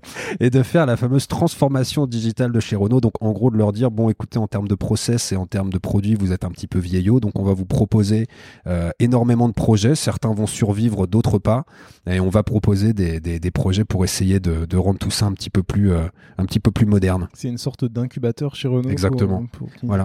Donc Et- c'était, euh, je crois qu'il y avait 75-80% de prestataires externes, surtout dans la force produit, donc euh, dans la tech, dans le design, euh, voilà. Et euh, c'est quoi, euh, si tu te souviens, les, les deux premiers projets sur lesquels tu travailles? C'était tellement rapide. C'était des, c'était des dashboards à propos de. Je sais plus. Je crois que c'était du contrôle qualité. C'était pas. c'est- En fait, c'est des trucs qui sont morts dans l'œuf. Euh, c'est ce que c'est ce que je- j'explique un petit peu un petit peu plus bas. C'est qu'il y avait une. Je crois qu'il y avait 25 ou 30 projets en même temps. Et il y avait. C'était les stakeholders et euh, la, la top direction qui choisissaient en- entre guillemets. Il y avait des présentations et on disait. euh, c'était César quoi. Tu vois. Mort ou vieux. Tu vois. Mhm, Ok. Et, voilà. Et euh, donc, je, je pense que ceux-là n'ont pas continué. Et ensuite, je suis resté sur le Performance Analysis Dashboard. Et lui, on, est- on est allé jusqu'à la V4 du projet, je crois. Et justement, j'ai envie d'en parler avec toi parce Ouais. que euh, j'ai l'impression que là, tu as vraiment tout fait de ce qu'on pouvait attendre d'un product designer. Ouais. Tu es vraiment passé par toutes les étapes. Ouais, Euh, C'était génial. Est-ce qu'on peut revenir un peu sur ce sujet-là? Bien que sûr. Tu peux nous dire bah, euh, ce que tu as fait, enfin, déjà en quoi ça consiste, quel est le produit, ce que tu as fait, et puis comment tu t'y es pris? Alors, le euh, Performance Analysis Dashboard qu'on a, mo- qu'on a nommé Panda après, euh, en gros, c'est un outil de gestion, c'est un outil de pilotage RH et de performance, euh, de gestion de la performance et d'analyse de la performance des équipes agiles. Donc là, c'est euh, Camulox, euh, tous les... C'est bon, t'as mis tous les buzzwords. Voilà, c'est ça. Donc le, le, le, le truc qui était intéressant sur ce, sur ce projet, c'est qu'on avait énormément d'utilisateurs différents. On avait la top direction, euh, on avait nos équipes agiles aussi divisées par projet, euh, on avait les product owners de chaque équipe, on avait les RH. En fait, il y avait énormément d'utilisations différentes pour un seul et même projet euh, qui ressemblait à un gigantesque monstre qu'il a fallu un petit peu euh, euh, affiner et élaguer après. Donc c'était euh, c'était c'était assez intéressant, c'était assez complexe, ça regroupait plein de choses, ça regroupait plein d'utilisations différentes. Euh, voilà. Dans, dans ce que j'ai noté, il y y y a quand même pas mal de trucs sur lesquels tu as bossé. Genre, bah, tu, tu le dis, il y a- il y, a plein de gens qui l'utilisent. Donc, tu as plein de personas, tu as plein de gens qui l'utilisent de plein de façons différentes. Donc, tu as plein de user journée, tu dois comprendre qui veut quoi, comment. Ouais. J'imagine que ça doit, être un, ça doit être un bordel, les workshops avec. Oui. Avec- tu dois faire des tests, tu dois faire des surveys. Euh, déjà, comment tu fais pour évangéliser dans une boîte comme Renault? Bah, tous ces process-là pour pas te dire ouais, non, mais c'est bon, on sait ce qu'on veut, fais-le, et puis le reste, on s'en fout. Alors, je pense que c'est là qu'il y avait tout, le- l'avantage de Renault Digital et du fait que ça a été créé avec le Boston Consulting Group et du fait d'avoir des prestataires externes, c'est qu'on n'avait pas à se justifier de ces process-là entre guillemets. On n'avait pas à évangéliser et on n'avait pas à leur dire c'est absolument ça qu'il faut faire. Il y avait une c'était pas une confiance aveugle dans ce qu'on fait, absolument pas, mais en tout cas, les personnes qui étaient recrutées, je, m'inclus pas dedans, hein, mais en tout cas, les personnes qui étaient recrutées étaient vraiment des experts. Et euh, toute la force externe euh, venait de justement les coachs agiles étaient externes, euh, les, euh, les, les, les, techs étaient externes, les designers, les UX étaient externes, les personnes internes à Renault restaient euh, les, euh, les, les, les PO et les product managers. Donc en fait, on n'avait pas vraiment, et je pense qu'une bonne, une, une bonne partie, en tout cas ceux avec qui j'ai travaillé, étaient assez au fait de tous les process qu'on pouvait mettre en place. Donc on n'avait pas vraiment besoin de se justifier ou d'évangéliser par rapport à ce qu'on faisait. Et ça, c'était plutôt cool. En Ouais, vrai. vous, vous étiez payé pour ça en fait. On, on a- Oui. c'est pratique quand ça se passe comme ça, tu me dis. Euh, autre point, c'était un produit utilisé sur 19 pays différents. Ouais. On a parlé de recherche, de workshop et tout ça. Comment bah, Déjà, quand on parle d'un pays, c'est le bordel. Ah ouais. Tu dois trouver les bons utilisateurs, etc. Quand tu commences à multiplier dans 2, 3 pays, on en reviendra tout à l'heure sur Agora Pulse aussi, mais là, c'est 19 pays. Comment Com- Comment tu t'y prends? Comment vous faites? Enfin, je, je veux dire, en lisant ce projet-là, j'étais là genre, ça a dû être tellement l'enfer ou tellement dur et aussi intellectuellement stimulant, mais comment comment c'est possible d'organiser un projet aussi proprement, de se dire que tu vas travailler sur toutes ces phases-là, itérer au fur et à mesure? Tu as dit qu'il y avait même quatre versions. Ouais. Comment vous faites pour, euh, pour faire tout ça? Ok. Alors, le premier avantage déjà, c'est que c'est resté en France pendant un petit moment. Et ensuite, ça s'est étendu à l'Europe. hein. On n'a pas tout de suite fait quatre continents, 19 pays. Euh, ouais, quatre continents, j'ai j'ai cru que j'avais dit le contraire. Quatre continents, 19 pays. Donc déjà, ça a pu rester d'une certaine manière un petit peu euh, euh, dans, dans, dans notre champ d'action, dans notre champ de... Dans notre... dans ce, qu'on était capable de faire. Donc pour moi, je l'ai pas vraiment ressenti ce bordel en fait. Oui, ça s'est fait progressivement, Ouais, ça ouais, ouais. Et puis ensuite, ça a été racheté par Nissan, etc. Mais ça s'est fait de manière progressive. Euh, donc c'était pas vraiment un handicap. Pour, en tout cas, moi, je le ressentais pas dans, dans ce qu'on pouvait faire pour le produit au jour le jour. T'étais le seul designer d'ailleurs sur le. Ah ouais J'ai j'ai eu, un- j'ai eu des accompagnements rapides, mais sinon, j'étais en responsabilité d'absolument tout. J'étais en lead du projet, j'étais en responsabilité de, de tout quoi. Comment on prend ce, lead d'un coup T'arrives dans, dans une grosse boîte, on t'appelle le samedi pour, euh, pour passer un entretien le lundi au BCG, pour bosser pour euh, Renault ensuite. Comment tu. Tu, tu l'as dit, au fur et à mesure, t'as appris les choses. Comment d'un coup. euh, en fait, maintenant, t'es responsable de tout? Hmm. Alors, je pense déjà que quand je suis arrivé chez eux, euh, il y avait beaucoup de méthodologies et beaucoup de process qui étaient déjà, euh, qui étaient déjà là et qui étaient déjà euh, acquis depuis un petit moment.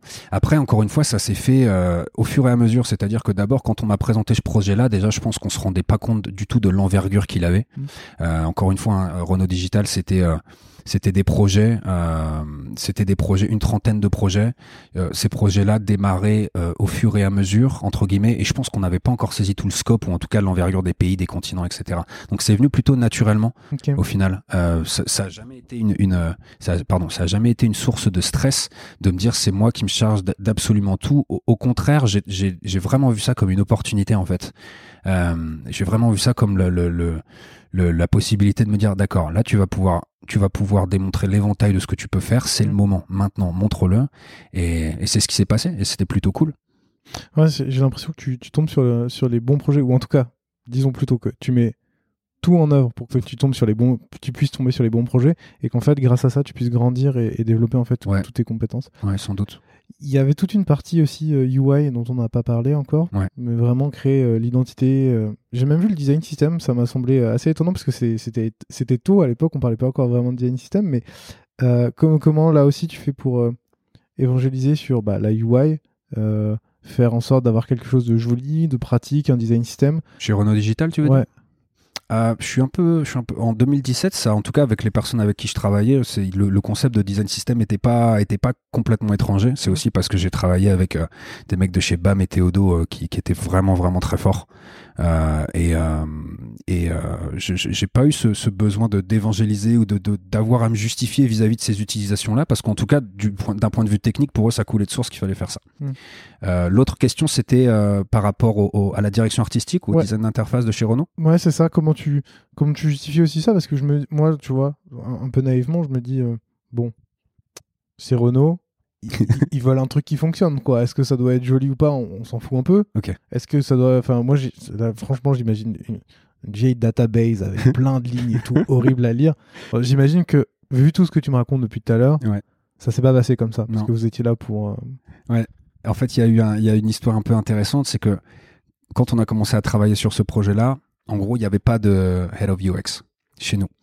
Euh, Il y avait 30 projets, il y avait 30 designers, euh, et il y avait absolument pas de personnes pour prendre une, une donner une vision entre guillemets, une direction. Donc en fait, il y avait deux manières de voir les choses. Soit on, on prend absolument pas de risque et on se dit on va prendre la charte graphique de Renault, on va exactement prendre euh, la DA, la UI, etc., le design system de Renault, et puis on fait ce qu'on a, on fait ce, que, enfin, on, suit cette direction-là. Soit on va dans, l'autre sens et on se dit Renault Digital, c'est une nouvelle entité et il y a une opportunité en fait. Il y a quelque chose à créer. Alors principalement avec des projets qui restent, évidemment, faut rester réaliste, hein, avec des projets qui restent internes d'une certaine manière. Moi, le panda, euh, donc euh, Performance Analysis Dashboard, c'était quelque chose qui était interne. Je suis pas en train de dire qu'on a révolutionné euh, la charte graphique de Renault chez nous, c'est pas le cas. Mais en tout cas, il y avait cette opportunité-là à faire. Moi, j'en ai discuté avec mon équipe et c'est ce qu'on a décidé de faire. Donc, on a commencé à, on a commencé à bâtir euh, une DA et un design d'interface qui n'avait entre guillemets rien à voir avec ce que proposait Renault, euh, que ce soit en termes de typographie, que ce soit en termes de couleurs, etc. Et, et en gros, est arrivé notre notre head of UX, Jérôme Seor, qui avait travaillé très longtemps chez Canal+. Et en gros, ce qu'a fait Jérôme pendant un moment, c'est qu'il passait dans tous les bureaux. Et euh, tu sais, on avait, on avait euh, la, la majorité, en tout cas des, des projets, on, avait l'habitude de- d'imprimer ce qu'on faisait Mhm. et d'avoir un peu les écrans, etc. Et donc, je me souviens que Jérôme rentre chez nous et on avait tous nos écrans. Alors, on était, on était déjà bien avancé. hein. On était un des projets où c'était une stratégie. hein. C'était voulu de se dire, ok, on va essayer de créer une DA rapide pour l'arrivée de, Jérôme. On va essayer de créer une DA, on va essayer de créer une interface qui est cool, euh, une UI avec déjà un design system avec différents states sur les boutons, etc. Et puis de le mettre en fait. Et donc il arrive dans les bureaux et je me souviens très bien, il regarde le truc, il me dit c'est toi qui a- c'est toi qui as fait ça? Je dis euh, oui, bonjour. Euh, oui. Il me dit ok. Tu viens me voir demain dans mon bureau à 9h. Je dis, oh putain, je me dis, oh là là, je vais me faire défoncer. Il y a, quelque chose qui va se passer, je sais pas. C'était une mauvaise idée, etc. Donc, je viens le lendemain et, en gros, bah, ce qui s'est passé, c'est qu'il a dit que c'était une très bonne initiative, que le projet qu'on allait, euh, le projet, euh, le projet allait être euh, montré en exemple pour Renault Digital par rapport justement à l'UI qui avait été faite, pour aussi, je pense, encourager les gens à innover aussi de ce côté-là. Et en fait, bah, ça a été jackpot, quoi. Donc, euh, moi, je me suis dit, bah, c'est top, il n'y a pas de problème. J'aimerais 200 euros de plus sur mon TGM, s'il vous plaît. et on m'a dit oui, donc c'était cool. Et euh, voilà, donc c'était c'était une opportunité à prendre et c'était vraiment intéressant parce que ça m'a laissé la liberté de, ça m'a laissé la liberté dans une grosse boîte de pouvoir euh, créer des choses qui sortaient de, de, de sa charte graphique Renault qui est, qui est ce qu'elle est. Tu sais si ce que tu as mis en place a permis de, de ruisseler un peu sur, sur les autres projets Sur d'autres projets, ouais. Ouais. Alors, ça dépend. Évidemment, ça dépend. Il y a, il y a des projets qui touchent, qui touchaient le public. Ces projets qui touchaient le public, là, on touche à quand même, là, on touche à la charte graphique de Renault. L'image de marque euh, Voilà. connue. En tout cas, tous les projets qu'on avait estampillés Renault Digital, euh, tous les projets internes, tous les projets qui restaient entre nous d'une certaine manière, ouais, il y a eu cette, il y a eu cette influence, le choix des couleurs, la typographie, etc. Tu suivais un peu les autres équipes? Ou pas, ou pas du tout C'est plus quelque chose, t'as as un peu lâché le bébé sur les autres projets et toi tu t'occupais vraiment de ton... ton Ah bah en fait le truc c'est comme je disais les, les premiers projets que sur lesquels on m'a fait travailler étaient très très courts. Euh, je, je, je, je crois que c'était sur on, on se rendait compte ou en tout cas la- quand, moi j'arrivais dessus le, le projet était un peu avancé puis les, les, les je sais je ne sais plus pourquoi hein, ça fait un petit moment maintenant mais on se rendait compte que c'était quelque chose à tuer dans l'œuf et c'est un projet le premier projet a duré même pas deux semaines. hein. Ouais, ouais, mais ce que je veux dire par là, c'est que toi, une fois que tu, tu travaillais sur Panda et une fois que Ouais. tu as fait tout ça, est-ce que, sur, est-ce que tu, tu- ce que tu avais mis en place allait aussi sur d'autres projets, même qui allaient très rapidement mourir, mais est-ce que tu, tu suivais un petit peu si eux suivaient ta charte graphique ou, ou tu savais On se parlait. les couleurs On se parlait entre designers, bien sûr. On regardait un petit peu ce qui se, ce qui se faisait. On n'avait pas à l'époque de, de meeting entre nous, d'ailleurs. C'est ce qui manquait euh, cruellement. Mais bon, c'était une nouvelle structure. C'était un peu le bordel. Je pense qu'ils ont mis le temps à recruter quelqu'un qui était, euh, euh, comment dire, qui, qui faisait l'affaire pour eux.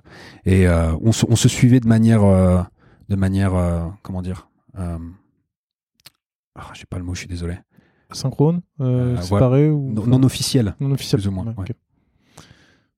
Au bout de deux ans, tu décides de partir? Ouais, on est, en fait, on est à la V. Quatre, tu Ouais, on est à la V4. Et euh, bah, j'ai envie de faire autre chose. Et surtout, D'ailleurs, pardon, c'est à la V4, ça veut dire que il s'est passé quoi sur quatre versions? C'est à chaque fois vous avez refait le design ou c'est euh, à chaque fois qu'il y a une nouvelle feature en fait c'est une nouvelle version? Non, il y a voilà, c'était un peu un peu plus ça, je pense. Euh, C'était, euh, on a rajouté euh, certaines fonctionnalités. Il y avait, ouais, c'était surtout ça. C'était c'était des- de, de nouvelles fonctionnalités qui sortaient. On n'était pas sur un revamp complet, voilà. Mais au bout d'un moment, je, je, je, je- c'était quand? C'était en janvier 2019, je crois. C'est ça. Ouais, mais en fait, j'ai envie de retourner voyager. Euh, j'ai voyagé chez Renault Digital. hein. C'est aussi euh, quelque chose que que, que, que j'ai eu la chance de pouvoir faire euh, pendant deux ans chez eux. C'est-à-dire que je, je, je, je, voulais avoir l'opportunité de pouvoir partir euh, deux semaines, trois semaines quelque part et de pouvoir continuer à travailler avec eux. Euh, ça s'est passé un petit peu par hasard entre guillemets. C'est normalement, en fait, dès qu'on est arrivé, euh, quand, quand on a commencé à travailler pour Panda, c'était en mars ou en avril 2017, et en fait, légalement, en août, euh, tous les employés de Renault doivent prendre des vacances. C'est comme ça. Et qui est resté Les prestataires externes. Donc en fait, notre, euh, notre PO nous a fait confiance. On devait sortir le MVP en septembre et elle nous a dit écoutez, euh, moi je vous laisse continuer, on va voir ce que ça donne. Et au final, ça s'est super bien passé, où on travaillait tous en remote à droite à gauche. Euh, et euh, bah, de ce constat-là, euh, elle, a, vu qu'on pouvait travailler efficacement de cette manière. Donc moi j'en ai un peu, j'ai un peu, j'ai un peu pris le truc. J'allais dire j'en ai un peu profité, mais j'ai vu l'opportunité et donc voilà, je lui ai, proposé est-ce que, est-ce que je peux partir une semaine là-bas, euh, une semaine par-ci, etc. Donc j'ai continué à voyager. Alors moins évidemment que quand j'étais freelance. Euh, j'ai fait un peu ça et donc en janvier 2019 là je suis vraiment parti voyager pendant six mois j'ai fait plein de pays différents. Qu'est-ce qui fait que tu pas eu voulu, en, en dehors de cette envie de voyager, peut-être une fois que tu as fini de voyager, de, de retourner chez eux, mais peut-être sur un autre projet? Envie de voir autre chose Ouais. envie de voir autre chose ouais envie de travailler sur d'autres projets pour un autre univers euh. Pendant que tu travaillais chez, chez Renault Digital, tu faisais aussi du freelance chez Comat, c'est ça? Ouais. Tu faisais quoi? Parce que là, j'ai un peu fouillé et j'ai pas trouvé grand-chose. Est-ce Ouais. que c'était euh, des petits projets comme ça? C'est eux qui m'ont placé aussi via le BCG euh, et, et Renault Digital Ok, donc tu faisais des missions un peu à droite à gauche? Dernier point avant de parler d'AgroApple. ouais T'as été, euh, t'as été prof pendant un an ouais C'était- intervenant Intervenant, ouais. lectureur ouais Et euh, je me demandais, euh, un, comment t'es devenu prof? Ouais. Et deux, bah, qu'est-ce que tu faisais? Alors, déjà, c'était à côté, euh, c'était à- à- c'était à côté de, de mon statut de freelance. Ouais. Donc, c'est euh, plus intervenant. Je sais que mon, mon portfolio est en, enfin, mon CV est en, est en anglais et que c'est marqué teacher, mais c'est important pour moi de bien faire la, différence que j'étais intervenant. hein. donc, c'était sur un module de 35 heures, 30 heures, 30, 35 heures, quelque chose comme ça, euh, sur un semestre. Et donc, euh, on parlait de, du X design spécialisé mobile. Donc, comment c'est arrivé? Ben, C'est arrivé par LinkedIn. J'ai reçu, euh, j'ai reçu un mail de la directrice de, de cette école qui est le CITV, je crois, qui m'a proposé de, de, faire ça. Et en fait, je trouvais ça cool parce que c'est entre pratiquer quelque chose et l'enseigner, c'est complètement différent. Et même, je trouve que c'est un beau challenge pour nous, en fait, parce que au final, ça t'apprend plein de choses. Euh, de revenir sur euh, entre guillemets des fondamentaux et en tout cas de devoir les expliquer de, de, de, de manière claire, de manière détaillée. Ça m'a fait ultra peur. À l'époque, j'avais quoi, 28 ans. Euh, de me retrouver devant une classe, en plus c'était des dernières années de Master 2. Je dis oh là là, puis j'arrive, on me dit je te préviens, euh, dans ta classe c'est les gars du BDE, donc il y a un peu de chafouiné. oh, putain. Donc euh, c'était intéressant. Et donc l'opportunité est venue comme ça. Euh, voilà. Et qu'est-ce qui fait que tu l'as fait que un semestre? C'est c'est trop de temps. C'est trop de temps. C'est pas possible, c'est trop de temps. Ouais. Vraiment c'est. Après moi je suis vraiment comme ça très perfectionniste dans le travail. Je voulais avoir un truc mais nickel, une présentation nickel, euh, des, des case studies pour eux super. Je voulais pas arriver les mains dans les poches entre guillemets. Et, euh, et, et, et je me suis rendu compte que c'était chronophage, mais mais ça m'a pris un temps de malade quoi. Comparativement à, bah, à combien c'est payé et au temps que tu y passes entre guillemets bah, je me suis dit bon c'est cool j'ai l'expérience euh, c'est bien je peux en parler dans, dans mon CV ok j'ai fait ça ça a été sympa mais honnêtement je sais pas si je le referai. C'est beaucoup trop de temps. Et, et toi t'en retires quoi de cette expérience? Qu'est-ce que j'en retiens euh, c'est, c'est, en, encore une fois, ça m'a vraiment montré euh, qu'il y a, c'est, c'est très différent de pratiquer quelque chose au jour le jour et, et de, et de, et de l'expliquer à quelqu'un de manière simple, euh, c'est là qu'on se rend compte si on sait vraiment de quoi on parle aussi. Euh, ça m'a beaucoup enseigné sur la pédagogie. Euh, et d'ailleurs, c'est des choses que je retrouve encore aujourd'hui chez Agora Pulse. Euh, la manière dont j'explique les choses, que ce soit à mes designers ou que ce soit quand on fait des présentations à la boîte, je vois vraiment que j'ai, euh, en tout cas c'est ce qu'on me dit, que euh, j'ai un côté très pédagogique avec une une avancée sur euh, si on, on, est en train de parler de de, de, de choses un peu techniques, c'est au fur et à mesure la connaissance c'est d'arriver par quelque chose de très simple pour ensuite rentrer dans la complexité. Ça m'a apporté ce découpage là. Et puis c'était fun. Franchement, j'ai bien rigolé. c'est cool. Ouais. Bon, on rentre dans le vif du sujet. Ouais. Après une heure. Euh... Désolé. Hein. Non, t'inquiète, non, c'est normal. T'as un parcours qui est très long et qui est hyper intéressant. Donc, en janvier 2019, en tant que freelance, ouais. tu t'en vas en vacances pendant ouais. six mois. Mm. En septembre 2019, tu arrives chez Agora Pulse, ouais. donc, qui est un outil de gestion de réseaux sociaux. Exactement. C'est bien résumé. J'ai c'est ça. Mais tu arrives en... à plein temps ouais. et pas en freelance. Et euh, du coup, pourquoi? Ah, il y a plein de raisons à ça. Euh, la première, c'est que quand on m'a présenté cette boîte-là, euh, on m'a tout de suite dit que le remote, c'était avant le Covid, avant toutes ces choses-là, hein, que 60% de la boîte était en remote et que le remote, c'était, ça faisait partie de l'ADN de la boîte. Très bien. J'étais assez curieux de la chose. Ensuite, j'étais assez excité par le projet en lui-même de, là, on te propose de, créer un, département design, mais from scratch. Il n'y a rien. Rien n'existe. Donc pour moi, c'était un peu l'évolution naturelle de, ok, euh, je crois que j'avais 29 ans à l'époque, 30 ans. Euh, c'est quoi, c'est quoi la suite en fait D'être senior product designer, la suite c'est peut-être de passer dans un statut et de lead et euh, de, de, manager. On, en, on aura l'occasion d'en reparler peut-être tout à l'heure par rapport à la distinction entre ces, ces deux choses. Donc pour moi c'était la suite logique. Et puis surtout, je me suis rendu à l'évidence, euh, avoir ce rôle-là en freelance, c'est pas possible. Donc euh, à un moment, il fallait peut-être signer quelque chose quelque part. Mais surtout, ce qui m'a intéressé, c'est quand j'avais vraiment des, des, considérations, ou en tout cas des demandes par rapport au fait de pouvoir voyager, de continuer à voyager pendant que je travaillais, ce qui est pas donné, ce qui est pas donné à, ni à tout le monde ni à toutes les boîtes surtout. Et euh, quand j'ai discuté en entretien avec le CEO, il m'a, euh, salut Emric, il m'a regardé droit dans les yeux, il m'a dit, écoute, moi si tu fais bien ton travail, si tu te barres trois semaines en Thaïlande, je m'en fous. Mmh. Donc là je dis, ah, tu vois là ce que tu viens de dire, je vais le garder dans un coin de ma tête. Et, euh, et ça, ça, ça a beaucoup joué. Euh, ça a beaucoup joué. Et puis surtout, voilà, l'envie de passer le next step, quoi. De me dire, OK, c'est quoi là, après Renault Digital, après le fait d'avoir été en lead d'un projet, etc. Maintenant, je veux bâtir une équipe. Il y avait vraiment beaucoup de potentiel. C'était aussi le potentiel du projet qui m'intéressait. Il y avait tout à faire, en fait. Et ça, c'est cool. Ok, alors on va commencer par euh, il y avait tout à faire. Ouais. On parlera de l'équipe ensuite.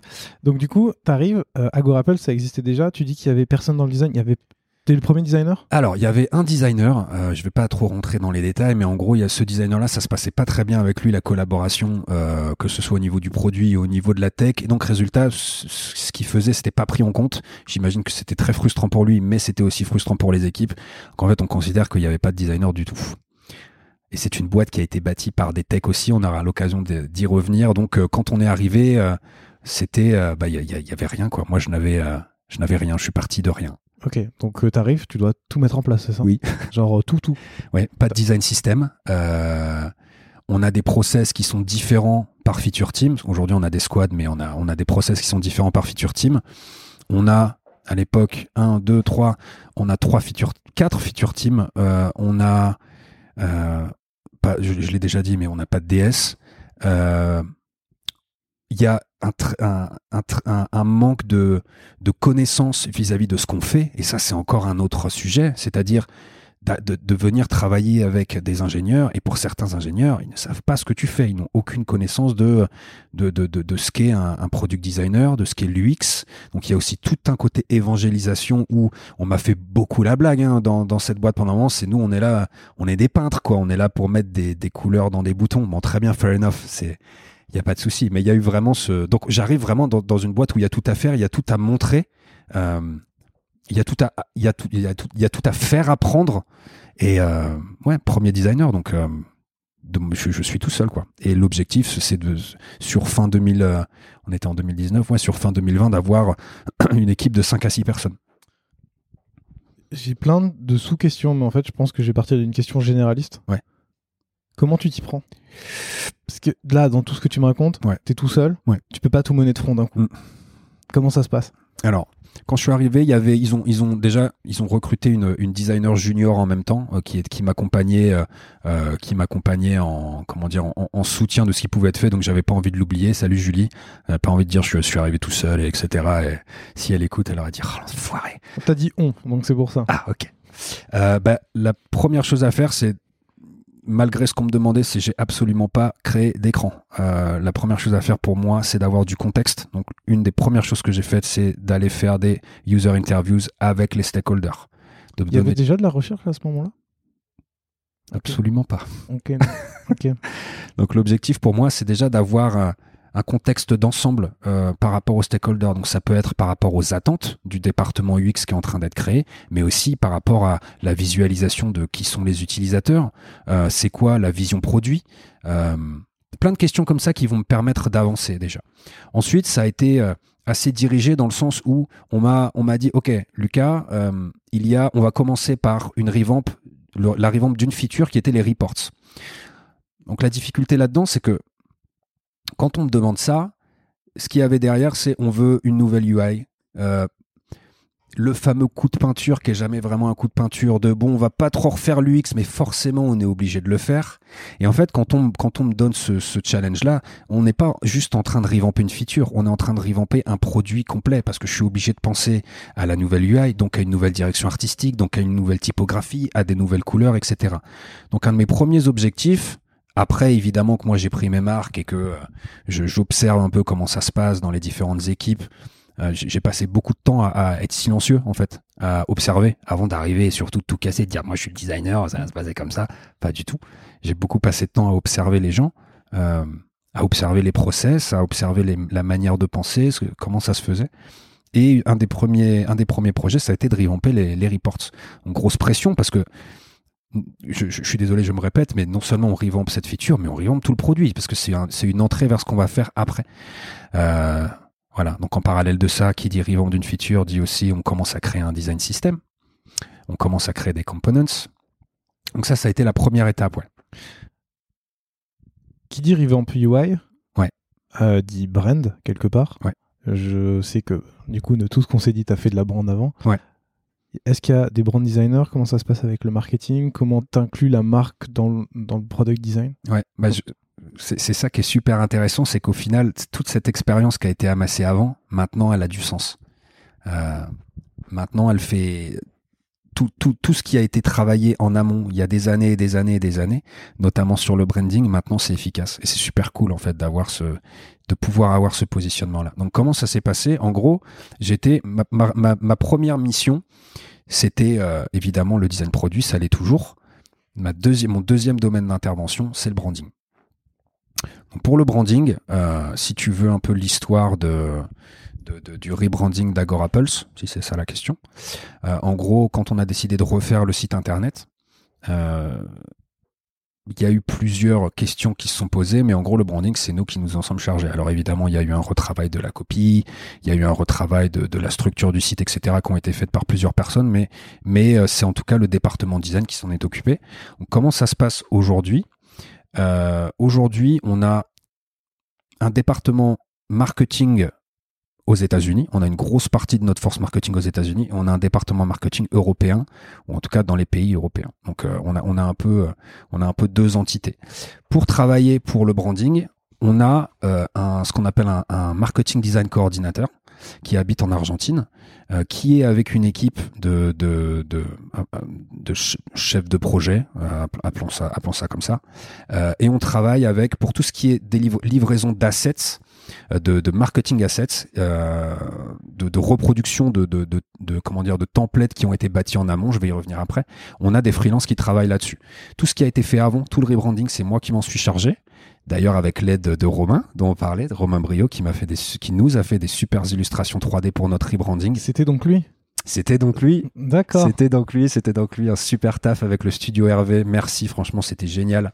Euh, donc pour ce rebranding là, la, petite histoire, c'est qu'on a réfléchi à ça ensemble. L'objectif, c'était euh, quand, moi j'ai commencé à faire un mood board et à aller chercher des inspirations, etc.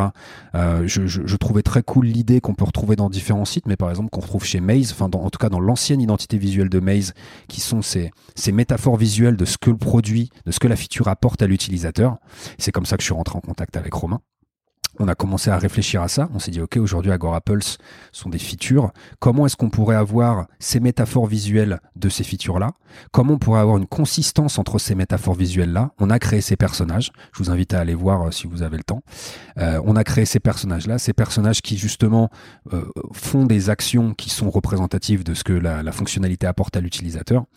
et il y a eu ce, rebranding-là qui, qui est c'est pas qu'il est à part entre guillemets du, design produit, c'est qu'on n'est pas sur les mêmes objectifs. Évidemment, mm. on, garde euh, notre, notre, même palette de couleurs, etc. Mais par exemple, on utilise très peu nos personnages 3D dans le design produit pour des raisons évidentes. Euh, euh, voilà, on va pas les faire sauter partout dans un dashboard, mais mais aujourd'hui c'est comme ça que c'est géré. Pour le brand designer, ça c'est une vraie question.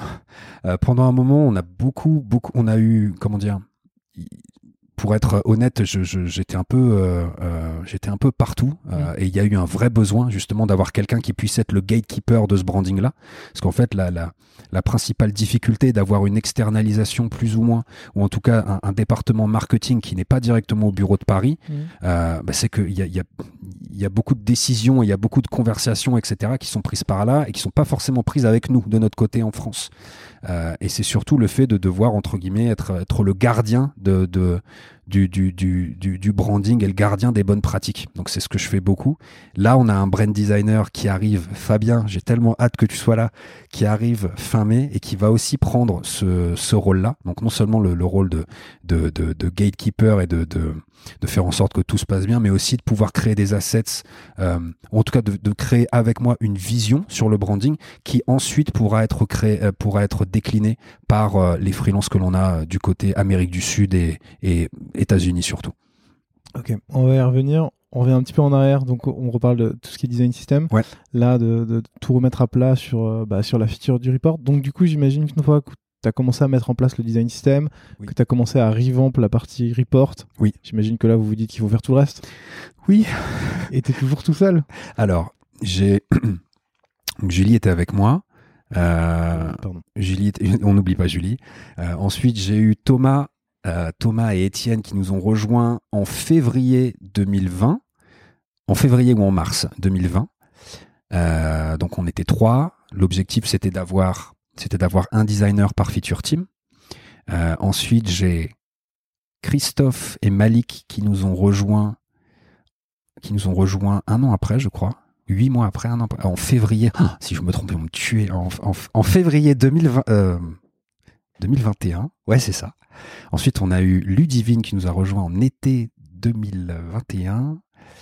Euh, on a Badre, notre propre. Je, vous fais des bisous à tous. J'espère ne, pas, ne, pas, ne pas vous froisser ou vous oublier, mais, euh, mais on, a, on a pas mal de designers qui nous ont rejoints au fur et à mesure. Mais en tout cas, pour le début, pendant euh, 1, 2, 3, 4, 5 mois, on était juste deux. Ouais. Et ensuite, euh, voilà, on était quatre. Comment ça se passe pendant ces, ces, ces 4-5 mois là C'est assez. c'est intense, non Ouais, mais c'est super excitant aussi parce que c'est il y a, il y a plein de choses à faire, il y a, il y a plein d'espoir, il y a euh, il y a, il y a plein de il y a, il y a une vision, il y a un échange, il y a, il y une une effervescence. Euh, euh, Il y, a, y a des standards de qualité qui sont assez hauts. C'est quelque chose que je répète très souvent à mes designers, mais aussi dans la boîte. Moi, j'ai des standards de qualité assez hauts. J'ai envie d'avoir un produit, j'ai envie d'avoir euh, un branding, un produit qui, qui soit euh, de- d'excellente facture. Euh, donc, on- s'imposer des standards comme ça et avoir cette vision-là, ben, ça, ça motive aussi les designers à donner le meilleur d'eux-mêmes. Il y a énormément de choses à faire. Tout est à refaire, entre guillemets.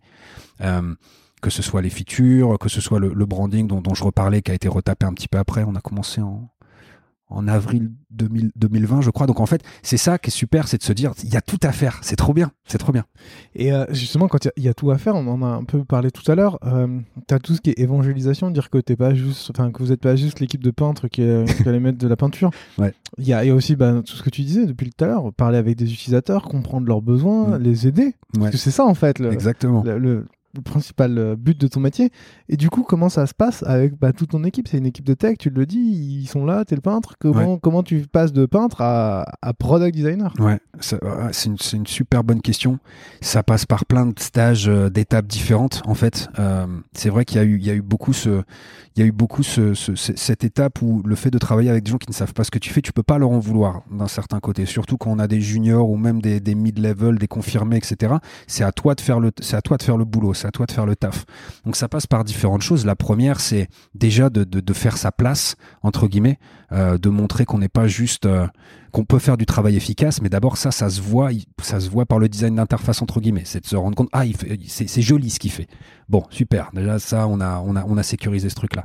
Et puis ensuite, ça va être de partager ce qu'on fait, de partager nos méthodologies, de partager nos process, et d'être dans un, ouais, d'être dans une logique de partage où on veut montrer, on va faire des user interviews, je t'emmène avec moi, tu vas voir à quoi ça ressemble. Et en plus, la plupart de, de, de, de- des, personnes avec qui on travaille ici, ils sont excités par ça. Ils sont contents de le faire. On avait des mecs qui disaient, mais c'est super en fait de, pouvoir euh, être directement là, re- recueillir du feedback, etc. Donc ça a pris du temps. Il y a encore des choses qui prennent du temps. Il y a encore des choses à faire. Euh, je pense que c'est jamais fini. Des fois, c'est frustrant. Des fois, ça l'est un peu moins. Ça dépend aussi de l'humeur du jour.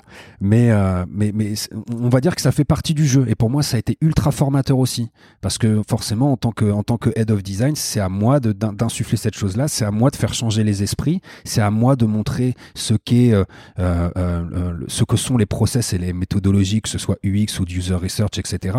De vulgariser ça, de le rendre accessible, de le rendre euh, attractif aussi. Et euh, voilà. Très clair. Oui, parce que tu as commencé en tant que lead product designer. Ouais. Et euh, au bout de euh, un, un petit peu plus d'un an, tu es head of design. Alors, si, Emric, si tu m'entends, Emric, c'est mon CEO. En gros, ça, c'était la carotte pour que je reste, mais techniquement, je fais exactement la même chose Ouais, depuis que je suis arrivé. C'est-à-dire que j'avais, j'ai jamais eu de, de N plus 1, entre guillemets, d'un point de vue euh, product design. Donc oui, oui, je, je, d'abord, c'était, oui, oui, tu seras lead product designer, et puis dans un an, tu seras head of design. Voilà, c'est ça. Euh, mais, euh, Mais c'est pareil. ouais, c'est pareil. Voilà. Je voulais juste qu'on soit bien d'accord là-dessus. Ton équipe, tu la recrutes. euh, tu la recrutes comment? Tu cherches quoi comme rôle? Tu cherches quoi comme type de profil? Tu Mhm. cherches quoi comme compétence? Je pense que la stratégie, la stratégie qu'on a eue, c'est une stratégie que beaucoup de, de personnes ont eu ou ont quand on est une startup et qu'on et qu'on passe à, à une scale-up. Euh, D'abord, ça a été, euh, on a recruté. Alors, faut bien, faut bien se mettre dans, dans, faut bien imaginer que d'abord j'étais tout seul avec euh, Julie, on, est, on était que tous les deux. Et pour moi, l'objectif d'abord, notre euh, notre sentiment, c'était ok, on va établir une vision, on va établir euh, on va établir une nouvelle UI, on va établir un design system, etc. On a, pour l'instant, on a besoin de, de, de UI designer avec une appétence UX qui soit capable de délivrer des écrans. Avec le recul, je pense pas que c'était une bonne stratégie, mais on pouvait pas s'en rendre compte. Pour- Pourquoi? C'est Euh, intéressant ça. Euh, parce que parce que au final, ce, dont on pensait avoir besoin à l'époque, euh, c'était pas exactement ça dont on avait besoin. Mais ça, on, on pouvait pas le savoir parce que quand on avait établi justement notre liste de besoins, on pensait que c'était la bonne solution. Ça a, ça a été une solution ok, ça aurait pu être encore mieux. euh, si, on si on avait recruté par exemple des profils un tout petit peu plus expérimentés. Ok, mais qu'est-ce qui, qui vous a manqué en fait? Parce que moi j'ai l'impression là quand tu décris tout ce que tu as dit, euh, mettre en place une vision, mettre en place un design Ouais. system, essayer d'avancer, je- ça me semble ok. En fait, en fait, je vais mettre de l'eau dans mon vin, c'est qu'on a recruté d'abord deux designers juniors. Euh, le truc avec les designers juniors, c'est qu'il faut avoir le temps. C'est en contrepartie, moi mes designers que j'ai là, je crois que c'est les designers les plus loyaux que je peux avoir. Euh, moi, je leur suis très reconnaissant pour plein de choses et je pense que c'est la même chose. Par contre, il faut avoir du temps pour ça. À l'époque, j'avais du temps pour ça. On venait de créer ça. Il y a eu, y a, il toute une dimension euh, ici que j'essaie de mettre en place qui est vraiment de, faire les faire monter en niveau avec des UX UI level up tous les mois où on a des thématiques, on va travailler en atelier, on va faire des workshops entre nous. Mais je pense que on, était dans une, optique, de, OK, Lucas va se charger de tout, de la vision, etc. Et ensuite, les designers juniors feront des écrans derrière. Oui, c'est très bien. D'ailleurs, ça a très bien marché, je tiens à le dire. Hein, ce qu'on a fait euh, sur nos différentes fonctionnalités ont très bien marché. Mais euh, euh, je pense que d'avoir peut-être d'avoir recruté des designers qui aussi à l'époque auraient pu être force de proposition et que ce soit pas juste me mettre tout sur les épaules et c'est pas un reproche hein, pour qui m'écoute. Je pense que ça aurait été une bonne stratégie aussi. Maintenant, le, fait d'avoir justement, la première chose, c'était de recruter des designers euh, juniors. Euh, vu qu'ils sont juniors, on peut pas leur demander et ça on, aura l'occasion d'en rediscuter aussi si tu veux, on peut pas leur demander d'avoir le, le, spectre, le, champ de connaissances UI et UX parfait, c'est pas possible. Donc c'était plutôt, nous on recherchait des designers d'interface, des UI qui sont un peu, un peu comme mon profil à moi ou peut-être comme, comme d'autres euh, qui nous écoutent maintenant, qui ont justement cette curiosité de je veux savoir comment pouvoir faire de bonnes user interviews, euh, comment est-ce qu'on fait un plan de recherche euh, tout simplement euh, carré, quels sont dans, dans, comment dire dans, dans la map de ce qu'on peut utiliser comme méthodologie de user research, qu'est-ce qu'on utilise en fonction de ce qu'on veut savoir? C'était c'était trouver des profils comme ça. Maintenant aujourd'hui, des, gens curieux et en fait qui ont une appétence pour pour aller des gens curieux, des gens, voilà, des gens curieux, passionnés. Je, je, sais pas, je, dis jamais ça en entretien, je demande pas aux gens, même si j'aimerais bien, parce que moi j'adore mon taf. Euh, je pense que tous les designers ici aussi, mais c'est ça, curieux, avec une envie d'apprendre, une envie de, bah, simplement de, de, de, de, de connaître euh, tout comment dire de, de, de, connaître un petit peu tout, tout, ce qui, tout, ce qui, tout ce qui gravite autour de ce que l'on fait et puis aujourd'hui, la, la, la, la aujourd'hui la, stratégie, elle est de, de, de recruter des, des designers qui sont euh, plus seniors, des product designers seniors, tout simplement parce qu'on est en train de grandir, que moi j'ai plus le temps en fait d'apporter ce, cette montée en niveau sur sur les designers. Je pense aussi qu'on a des features qui montent en complexité. Euh, on a de plus en plus de choses à montrer. Euh, et j'ai en fait j'ai besoin de designers quand ils arrivent. évidemment, on a un onboarding, évidemment qu'ils ont du temps pour, mais j'ai besoin que ça que ça que ça oui c'est ces gens qui ont déjà les automatismes et qui connaissent un peu tout ce que t'expliquais tout à l'heure dans la palette quand tu dois rechercher tel truc tu sais voilà c'est ça. telle méthode et voilà c'est ça. Tout à fait ouais. Tes équipes aujourd'hui elles sont organisées en squad c'est ça? Enfin les designers sont dans des squads vous n'êtes pas un studio ou non. chacun on est en squad et en tribe etc ouais. C'est quoi, du coup, vos rituels et vos méthodes de travail pour euh, bah, s'assurer que, un, il y ait toujours de la cohérence et de la cohésion d'équipe, enfin, de la cohérence sur les interfaces, de la mhm. cohésion d'équipe, que euh, chacun soit au courant un peu de ce qui va se passer Comment ça, s'organise? Alors, on en a pas mal. On en a pas mal. Euh, je crois qu'en tout, on a, entre designers, on a 7, 7 rendez-vous euh, disséminés sur plein de semaines. C'est pas toutes les semaines, hein, sinon euh, ça rendrait fou les, les squads. Mais en gros, alors j'espère en oublier aucune parce que là je les ai pas en tête. Mais déjà, on a euh, tous les lundis, on a notre, weekly entre designers. Donc l'objectif c'est d'avoir une petite overview sur ce que les autres sont en train de faire. Euh, ça dure 30-40 euh, minutes, truc classique quoi. Ensuite, on a ce qu'on appelle une work overview.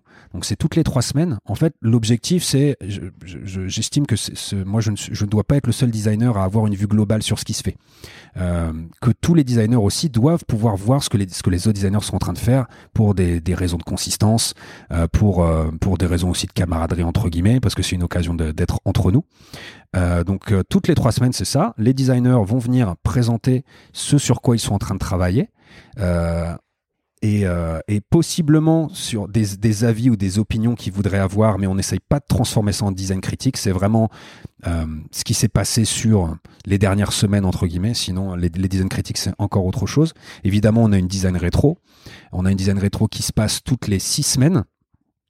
Euh, on a, alors ça c'est pas vraiment un événement, mais entre guillemets nous, on a un petit camban entre designers euh, où ils le, voilà, le lundi, le mercredi, le vendredi, ils ont un petit rappel sur leur agenda. Juste, ça permet d'avoir une vision globale sur ce qui, est en train d'être fait de notre côté, du côté des designers. Puis c'est cool aussi en rétro parce que quand, quand on a fini la rétro, on check un petit peu tous les tickets qui ont été mis en donne et ça permet de, de se dire ok, c'est bien, on a, on a fait pas mal de trucs.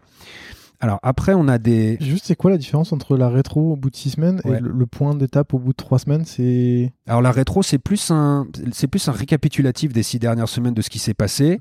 Et le, le work overview, c'est vraiment, on se présente les- nos designs, ou alors on se présente, nos- on est vraiment sur, euh, sur, on regarde des écrans, tu vois. On est, on est sur Figma, on est en train de se parler de nos plans de recherche, etc. La rétro, c'est, c'est une rétro. C'est Ok, oui, oui. qu'est-ce qu'on a fait pour s'améliorer, etc. Ok.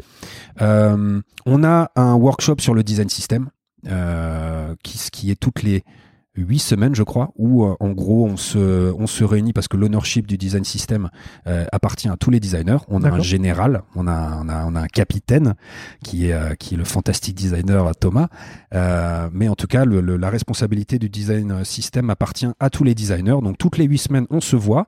On a une, on a, on a un Slack dédié si on a des sujets, par exemple sur des components qui sont en train d'être ajoutés, ou en tout cas qui sont en train d'être ajoutés dans des designs, et on se pose la question de est-ce qu'on les rajoute ou pas dans le DS, etc. D'autres considérations aussi, ça peut être euh, euh, ça peut être des opinions sur certaines choses, ça peut être de l'amélioration du DS qu'on a fait pendant un long moment avec il faut plus de documentation, etc. De toute façon, le, design system, c'est un produit dans le produit, donc ça s'améliore toujours. Euh, Il y a cette partie-là. Ensuite, on a que je n'oublie pas. Donc, on a le design system workshop. Ensuite, on a des choses un petit peu plus conceptuelles entre guillemets. On a, un workshop entre nous qui s'appelle le design fiction. C'est toutes les huit semaines. Et en fait, l'objectif de la design fiction, c'est de les faire sortir de leur projet. C'est on, on s'amuse un petit peu entre guillemets. Alors, on s'amuse en restant dans les limites de- du product design et, et de, d'Agora Pulse, mais c'est en tout cas de les faire sortir de, de, de leur feature, de leur squad, de leur projet actuel et de réfléchir à des choses ensemble, de, de, s'amuser un peu créativement et de s'amuser aussi un peu euh, en UX.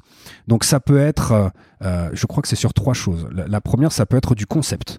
La deuxième, ça peut être des écrans. Et la troisième, je ne m'en souviens plus. et en gros, donc qu'est- qu'est-ce que ça veut dire? On a déjà eu des discussions sur à quoi ça ressemble le design d'interface d'Agora Pulse en 2024. Donc on est tous ensemble et on se met à discuter de, on se met à discuter, on se met à faire typiquement, on fait un, petit atelier d'idéation où on, on travaille ensemble des écrans, etc. Ça peut être aussi euh, en termes de process. À quoi ressemblera euh, l'organisation design euh, euh, d'Agora Pulse en 2024, en 2000, allez, 2023, 2024. Euh, ça peut être aussi des conversations, encore une fois, qui restent euh, dans le thème de la fiction, hein, sur des, choses un petit peu plus micro, euh, sur certains components qu'on aimerait voir évoluer, ou alors plus de micro-interactions. Euh, Qu'est-ce qu'on fait de ces personnages Est-ce que ces personnages, on décide de les inclure ou pas Une des dernières design fiction, c'était justement comment est-ce qu'on est-ce fait pour faire rayonner Agora Pulse euh, dans l'année qui qui va suivre dans l'écosystème du design français. Voilà, donc c'est- vraiment quelque chose. Ça peut être très conceptuel ou très très comment dire main dans le cambouis. Mmh. Donc c'est quelque chose qu'ils apprécient particulièrement parce que c'est fun pour eux. C'est hyper intéressant. C'est la première fois que j'entends ça. Ça donne. J'ai l'impression que vous prenez vraiment le temps de Ouais. de step back. Désolé pour pour l'anglicisme. Pas de souci. Pour euh, pour justement pouvoir améliorer votre vision dans le pour pouvoir améliorer votre vision à, à long terme, pour savoir Ouais. ce que vous allez faire, pour savoir comment vous allez vous structurer Ouais. et euh, comment vous bah, comment vous allez évoluer. Ouais, je, je crois que je crois que c'est effectivement un format. J'en ai pas souvent entendu parler. Et je suis content parce que eux ils aiment ça. Euh, c'est c'est quelque chose qui les fait encore une fois qui les fait sortir de leur quotidien. Euh, ça les fait sortir de, de ce qu'ils font et ça permet de se retrouver ensemble. Et, euh, et, et la plupart du temps, ça donne aussi de, de bons insights, de bons outcomes. Et puis voilà. Ensuite, on a euh, notre euh, Figma Cleanup. Alors ça, c'est toutes les trois semaines. Donc le Figma Cleanup, c'est quoi? C'est simplement quelque chose que tous les designers font ou devraient faire. C'est un rappel dans leur agenda de, euh, je crois que ça dure une heure et demie. Et c'est un rappel toutes les trois semaines. Bon, mais on, met un petit peu, on fait un peu de ménage dans nos dans nos fichiers. Donc chaque chaque aujourd'hui chaque designer a son comment dire sa propre squad. Donc il a son propre dossier dédié dans Figma et au fur et à mesure, on a, on va, parler de dead design. On a de la dead design qui s'accumule dans nos Figma. Et l'objectif, c'est de leur faire, euh, avoir ce réflexe, simplement de mettre un petit peu d'ordre, que ce soit dans l'appellation, euh, dans l'appellation de leur fichier ou euh, dans, la manière dont c'est, dans organisé, dans c'est rangé, etc. On a quoi d'autre? On a, alors, ça pour moi, c'était super important, super méga important. C'était notre UX Research Day. Donc, en gros, qu'est-ce que ça veut dire? On a des designers qui sont euh, bon, les, juniors qu'on a recrutés aujourd'hui, ça fait deux ans qu'ils sont là, donc ils sont ils sont plus juniors, ils vont vers confirmer. Aujourd'hui, on a des designers confirmés, on a des designers seniors. Euh, l'objectif, c'était, vu qu'on on a, on a, des product designers, l'objectif, c'était de, de, de, leur faire avoir le réflexe d'avoir un jour dédié à la recherche. Donc de leur dire, ce jour-là, c'est votre jour dédié à euh, euh, l'établissement d'un plan de recherche, l'établissement d'un questionnaire, votre, vos user interviews, euh, faire une sélection d'un segment d'utilisateurs avec votre PM, etc.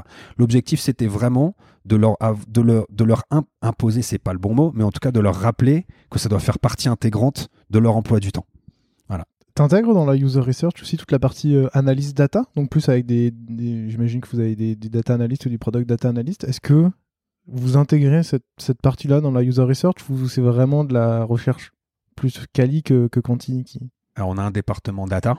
Euh, ça, c'est un vrai sujet dont tu es en train de parler justement. Pour moi, c'est la prochaine étape de ce qu'on fait.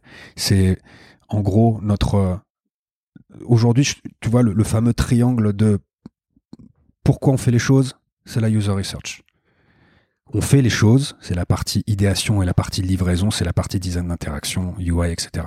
Et la dernière partie, c'est comment on mesure l'efficacité de ce qu'on a fait, des choses qu'on a fait, c'est la data. Pour moi, on a fait le premier, on a fait le deuxième, on est vraiment en voie de faire le troisième. Mais pour l'instant, ça c'est quelque chose qui est encore au nez par le département data, et donc c'est quelque chose qui n'est pas encore travaillé vraiment par les designers. Et ça, normalement, c'est ce que je leur ai dit. En tout cas, j'espère tenir ma promesse. Je suis en train de préparer un atelier euh, justement qui, s'appelle le, ROI de, l'UX et de, on, va travailler avec chaque PM et avec chaque designer. Et pour chaque squad, on va établir ensemble des métriques UX, euh, essayer de les relier aussi aux OKR et aux KPI de notre boîte pour qu'ils aient quelque chose, pour simplement mesurer l'efficacité de ce qu'ils ont fait. Ah, ça tombe bien, je voulais justement te poser la question de comment tu réfléchis justement à comment tu tu mets comment tu, tu aides tes, designers à savoir s'ils ont rempli leurs objectifs ou comment ils doivent euh, les attendre, etc. Mais tu as répondu. Et j'en avais un dernier. Oui, je sais, ça fait beaucoup, mais pour moi, c'est le plus important en vrai.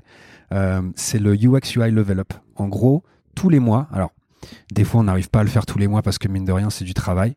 C'est une, une montée en niveau des designers sur un sujet, sur un thème prédéfini.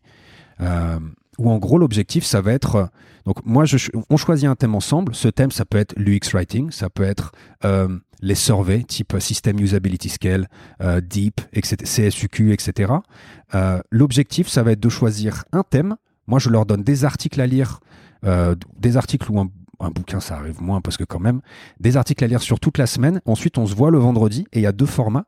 Soit le format, c'est un format de discussion.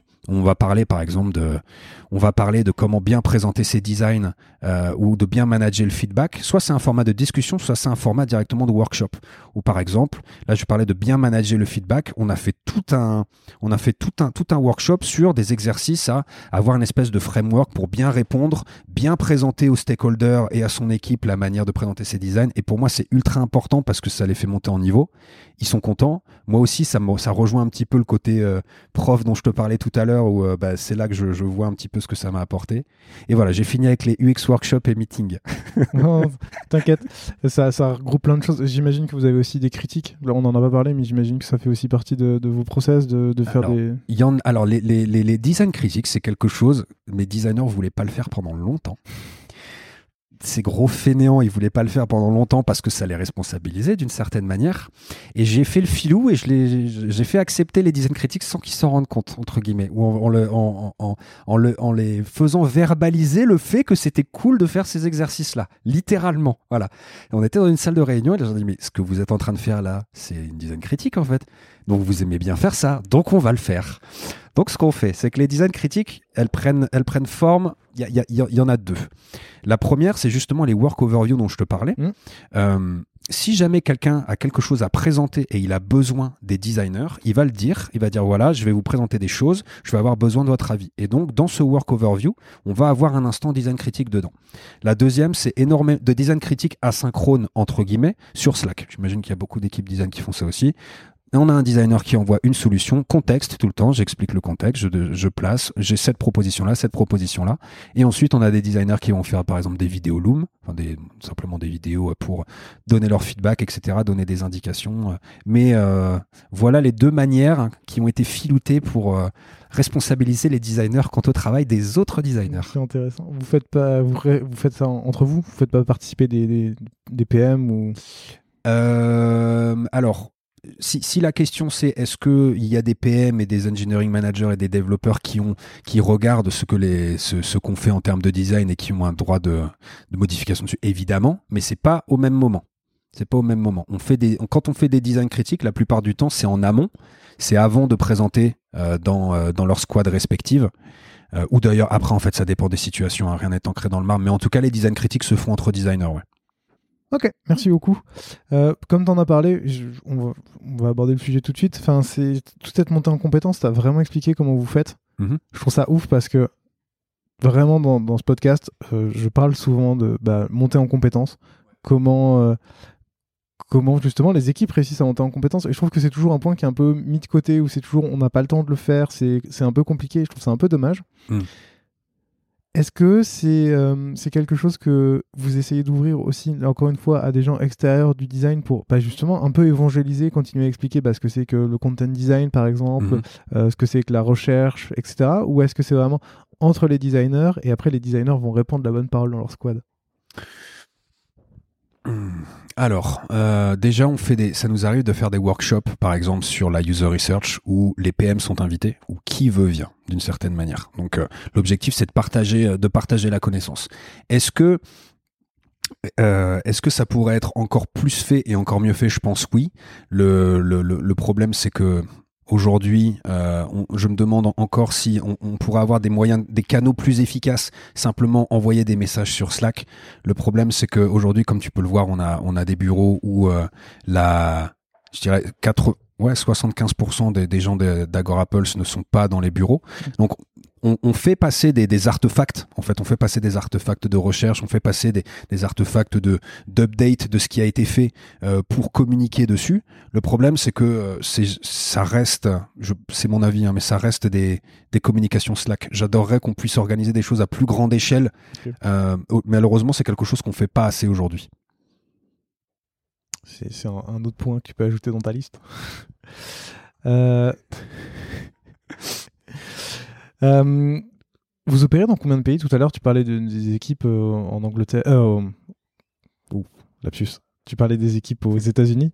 Tu parles d'une partie des équipes en Argentine, l'Europe. Enfin, vous, vous, êtes sur combien de pays techniquement? Alors, on est sur 14 pays. Ok. On est sur 14 pays différents. Ouais. Et tout à l'heure, tu parlais de recherche utilisateur. Donc, je pense que tu vois où je veux en revenir. Comment vous faites pour faire de la recherche sur 14 pays? Je sais que c'est les réseaux sociaux que normalement c'est censé marcher à peu près de la même façon partout, mais encore une fois, chaque pays a ses spécificités.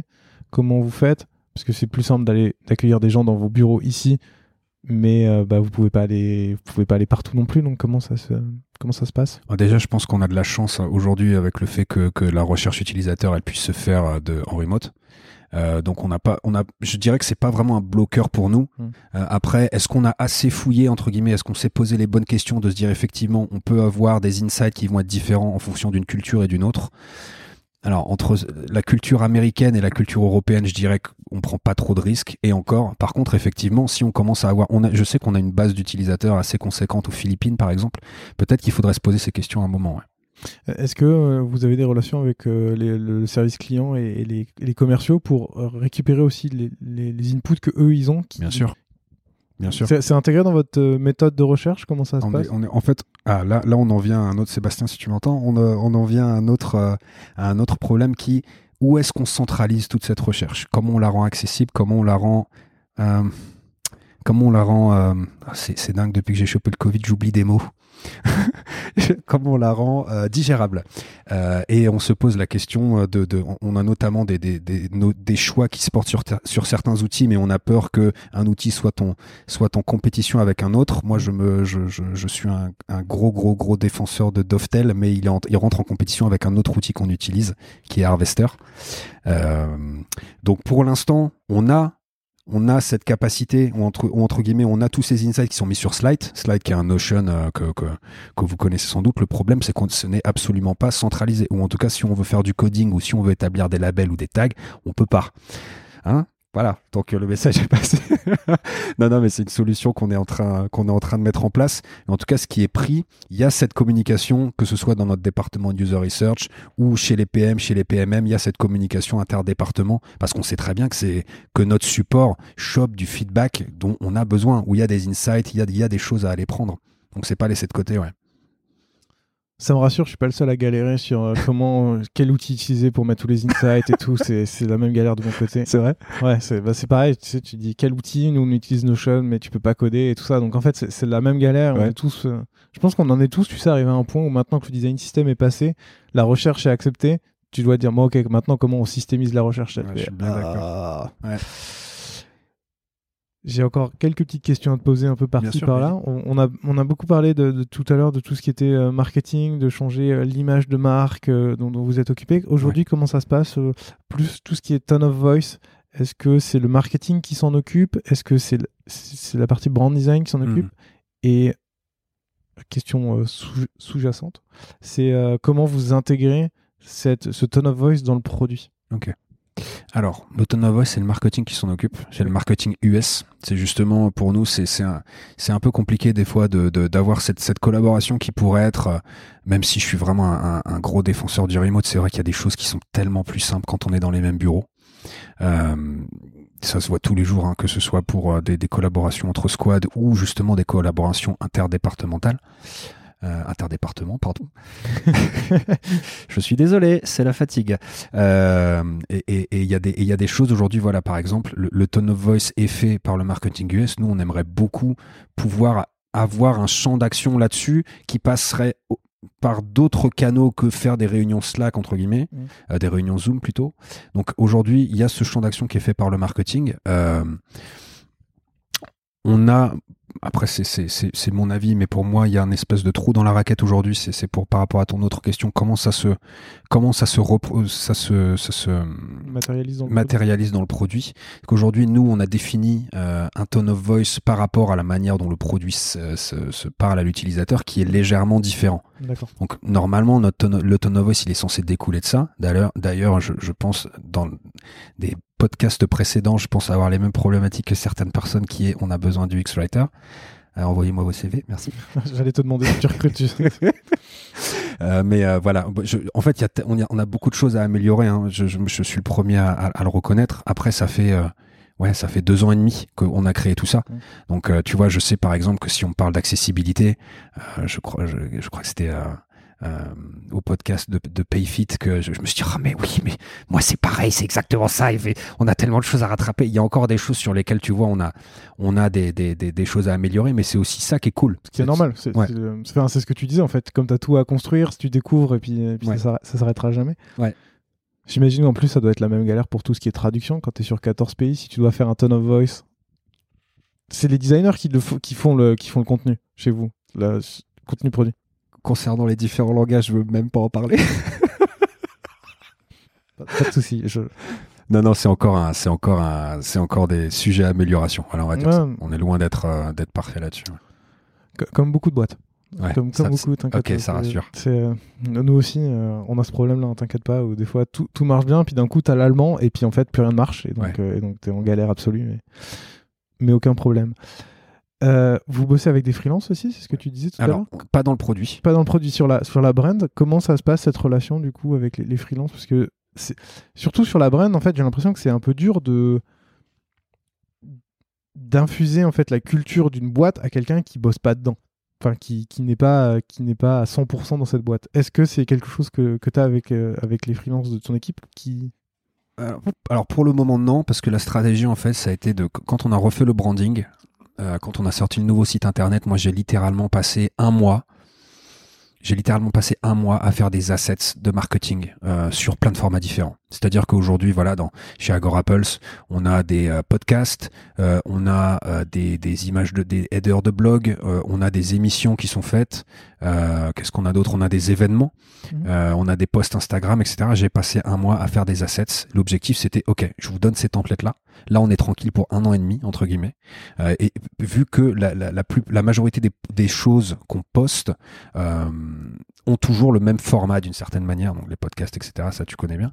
Et euh, donc l'objectif, ça a été ça. Ça a été la stratégie, ça a été d'avoir un maximum d'assets. Ensuite, nous, on a une génération énorme, on a une demande énorme de la part de tout le côté marketing et social de chez Agora euh, en Europe et au marketing. Ils ont énormément d'assets à demander. Donc pour ça, pour l'instant, on fait appel à des freelances. On a on a quelqu'un qui est en interne, qui est un marketing design coordinator, qui est un un designer expérimenté qui d'abord a travaillé en tant que designer, maintenant il travaille en tant que designer, mais son rôle c'est aussi de faire en sorte que tous les freelances soient euh, et, le contrôle qualité qu'on attend, soit au standard de qualité qu'on attend, soit aussi dans les temps, etc. Mais ça c'est plus au niveau du, du, au niveau du chef de projet et c'est lui qui va l'idée en tout cas la consistance et la qualité de tout ça. Mm. Donc euh, par rapport à, je pense que ça peut devenir un problème à un moment.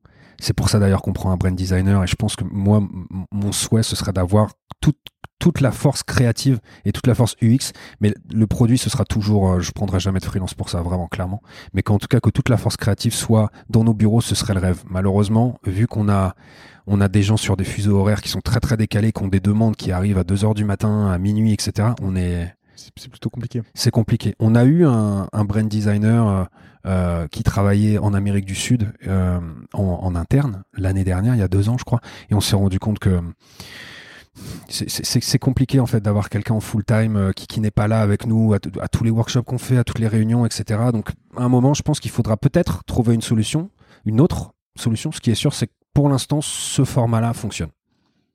Ça marche. J'ai une dernière question pour toi. Tout à l'heure, tu parlais du, fait que vous recrutiez des UX writers, mais j'ai vu que vous recrutiez aussi un product designer, un product design manager. Oui. S'il te plaît. Aide-moi. Je, mettrai, je mettrai les liens dans, la description. Je n'y manquerai pas. Mais euh, c'est euh, du coup, c'est pour faire évoluer ton rôle vers, vers quoi? Et le product design manager aura quel rôle par rapport à toi? Ok. Alors, en gros, euh, ce qui se passe aujourd'hui, c'est que moi, je passe la, la moitié de ma semaine, allez, 60% de ma semaine à faire du management. Euh, donc à faire des design reviews, à m'assurer de, la qualité de ce qui est produit par les designers. Euh, l'autre partie, alors j'en parle aussi, même si c'est pas exactement la problématique du product design manager, mais c'est aussi par rapport au marketing. Tout le temps en communication avec le marketing, avec les équipes design, euh, surtout avec avec le la marketing design team, donc pour m'assurer de certaines problématiques où on demande mon avis, etc. Mais ça, j'ai le brand designer qui va m'aider là-dessus. Si on se concentre sur le product design, en gros, mon temps, il est il est il est je passe beaucoup de temps à parler aux designers, euh, je passe beaucoup de temps à regarder ce qu'ils font, à les aider. Euh, je suis tout le temps là, par exemple, pour faire des, euh, des, espèces de petites sessions entre nous de workshop où clairement ils sont bloqués, ils ont besoin de quelque chose, donc ils ont besoin d'une vue un petit peu plus macro ou d'un coup de main ou quoi que ce soit. Et en fait, je suis beaucoup dans l'opérationnel de management. Et, donc, il y a, y cette problématique qui a beaucoup, et je pense qu'il y a beaucoup de head of design qui l'ont, il y a beaucoup de lead product designers aussi qui l'ont, c'est que y a le côté lead, c'est le côté établir une vision, c'est le côté pouvoir travailler sur les next steps, c'est de se dire, ok, qu'est-ce qu'on qu'est-ce fait? Donc ça peut être sur de lui, hein, ça peut être sur des process, on parlait des UX metrics, etc. Moi, c'est quelque chose sur lequel, en, ce moment, je suis vraiment beaucoup. Euh, J'ai fait une formation là-dessus, euh, Norman Nielsen, on, on, parlera de référence tout à l'heure, pour moi, c'est clairement, clairement là. Euh, donc il y a tout ce côté-là ou qu'est-ce qu'on qu'est-ce qu'on définit, c'est quoi les prochaines étapes? Et il y a le côté comment on fait pour maintenir ce qu'on a aujourd'hui, euh, comment on fait pour maintenir la qualité qu'on a aujourd'hui? Et en fait, moi, je me trouve emprisonné là-dedans, où à chaque fois, je me pose la question est-ce que là, je suis en train de l'idée ou est-ce que je suis en train de manager? Et il y a énormément de fois où je suis juste en train de manager. Et ça passe aussi par le recrutement qui prend euh, beaucoup de mon temps, même si maintenant on a un talent acquisition manager, c'était pas le cas il y a pas si longtemps que ça. Donc euh, c'était du 30 CV par jour, euh, c'était et puis et puis et puis c'est il faut regarder les portfolios, il faut s'investir dedans, il faut ça se regarde pas à la va-vite. donc voilà, moi je passe une, une majeure partie de mon temps aujourd'hui à faire ça. Je pense que j'ai besoin de quelqu'un, un bras droit là-dessus, euh, de quelqu'un qui puisse manager les designers, donc s'assurer du contrôle qualité des design reviews, mais aussi de pouvoir les aider, euh, de pouvoir mettre en place, par exemple, bah, et potentiellement les one-one que j'ai aujourd'hui avec les designers, c'est lui qui s'en charge, lui ou elle d'ailleurs. pareil pour, alors j'ai parlé de design review, le recrutement. le recrutement de notre équipe product design. En fait, j'ai besoin de quelqu'un vraiment qui puisse m'assister dans, le côté management des, des, forces créatives et des forces UX qu'on a aujourd'hui, parce que ça me bouffe tout mon temps, quoi. Hmm. Donc euh, quelqu'un, toi, tu veux maintenant donner le cap et avoir quelqu'un qui exécute ce cap. Euh ouais, alors c'est pas uniquement ça. Hein, c'est ce que j'ai mis dans la job desk. C'est évidemment moi il me faut quelqu'un dans l'opérationnel management au jour le jour avec les designers. Ça veut pas pour autant dire qu'on est que dans le management d'équipe et que euh, et que si on fait un workshop ensemble et que tu as des idées sur la vision, je vais pas t'écouter et dire bah non, toi tu toi tu manages, toi t'as pas d'idée. Absolument pas. Mais en tout cas aujourd'hui il y a un vrai besoin là-dessus et et c'est le, profil numéro un que je recherche. Ouais. C'est passé. le message est passé. Justement, tu as parlé de ressources et, euh, bah, c'est la question de la fin. Quelles sont, toi, les ressources que tu recommanderais euh, bah, aux auditeurs du podcast? Alors déjà, j'ai pas fait mes devoirs parce que tu m'as demandé avant, tu m'as dit Lucas, fais une liste de livres et je t'ai dit oui oui. Et là, j'ai pas de liste de bouquins. Donc c'est la méga honte, tu vois. C'est la méga honte. Après, je recommanderais. Euh, oh là là, j'ai tous les tous les tous les classiques. Alors il y en a il y en a de chez nous. Déjà, je recommanderais euh, euh, Méthode UX de Karine Lallemand, qui pour moi est le livre. et d'ailleurs, on en est à l'édition 2 là, qui est le bouquin que que tout UI et UX devrait avoir. après, il y a le bouquin de Design of Everyday Things de Don Norman, qui est le classique que n'importe quel designer devrait avoir. En tout cas, qui s'intéresse même pas juste des des, des UX designers ou des UI, mais des gens qui s'intéressent simplement à pourquoi les choses sont faites autour de nous. Je trouve ça génial de, de pouvoir regarder une, une, une, une, poignée de porte et de se dire ça, ça a, une, ça, a été, ça a été construit avec une intention précise. En fait, ça donne un autre regard sur les choses. Je trouve ça intéressant. Là, je donne des trucs vraiment d'une banalité affligeante. Hein. Je suis sûr que tous les designers vont me dire eh, ça va, ça on l'a depuis 15 ans. J'en profiterai quand même pour remettre la vidéo de la Norman d'or pour les gens qui veulent juste le passage sur les portes. Ouais. Parce que c'est vraiment ah, ce, ce truc-là est ouf.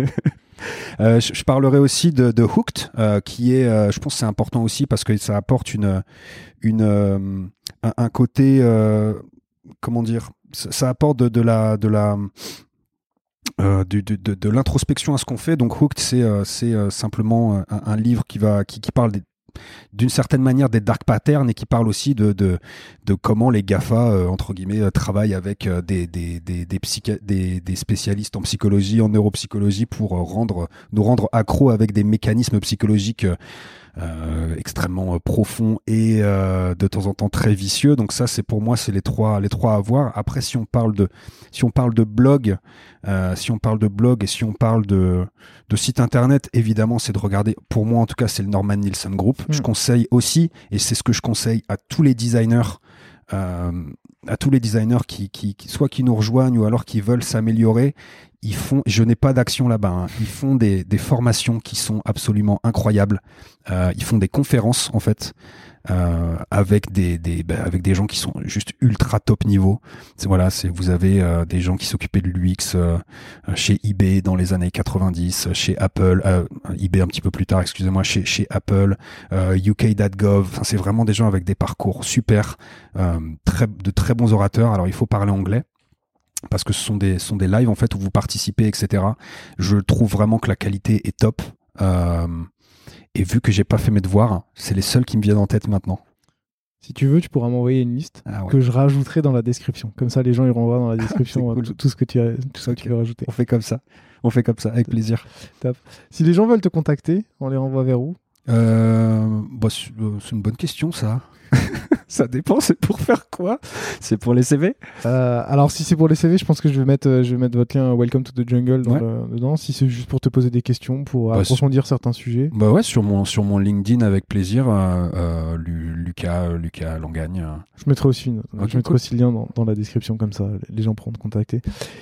Et ben Lucas, merci beaucoup. Ben merci, c'était cool. C'était hyper dense, hyper intéressant, c'était euh, c'était top. Merci beaucoup. Merci, j'espère de pas trop m'être dissipé. On a on s'est dit plein de choses. On a dit plein de choses, ouais, mais c'était hyper intéressant, de, très très bons sujets et un très très bon recul sur bah, tout ton parcours et ce que tu fais maintenant chez Agorapulse. Et c'était hyper intéressant. Merci beaucoup. Merci, beaucoup. Salut. Ciao.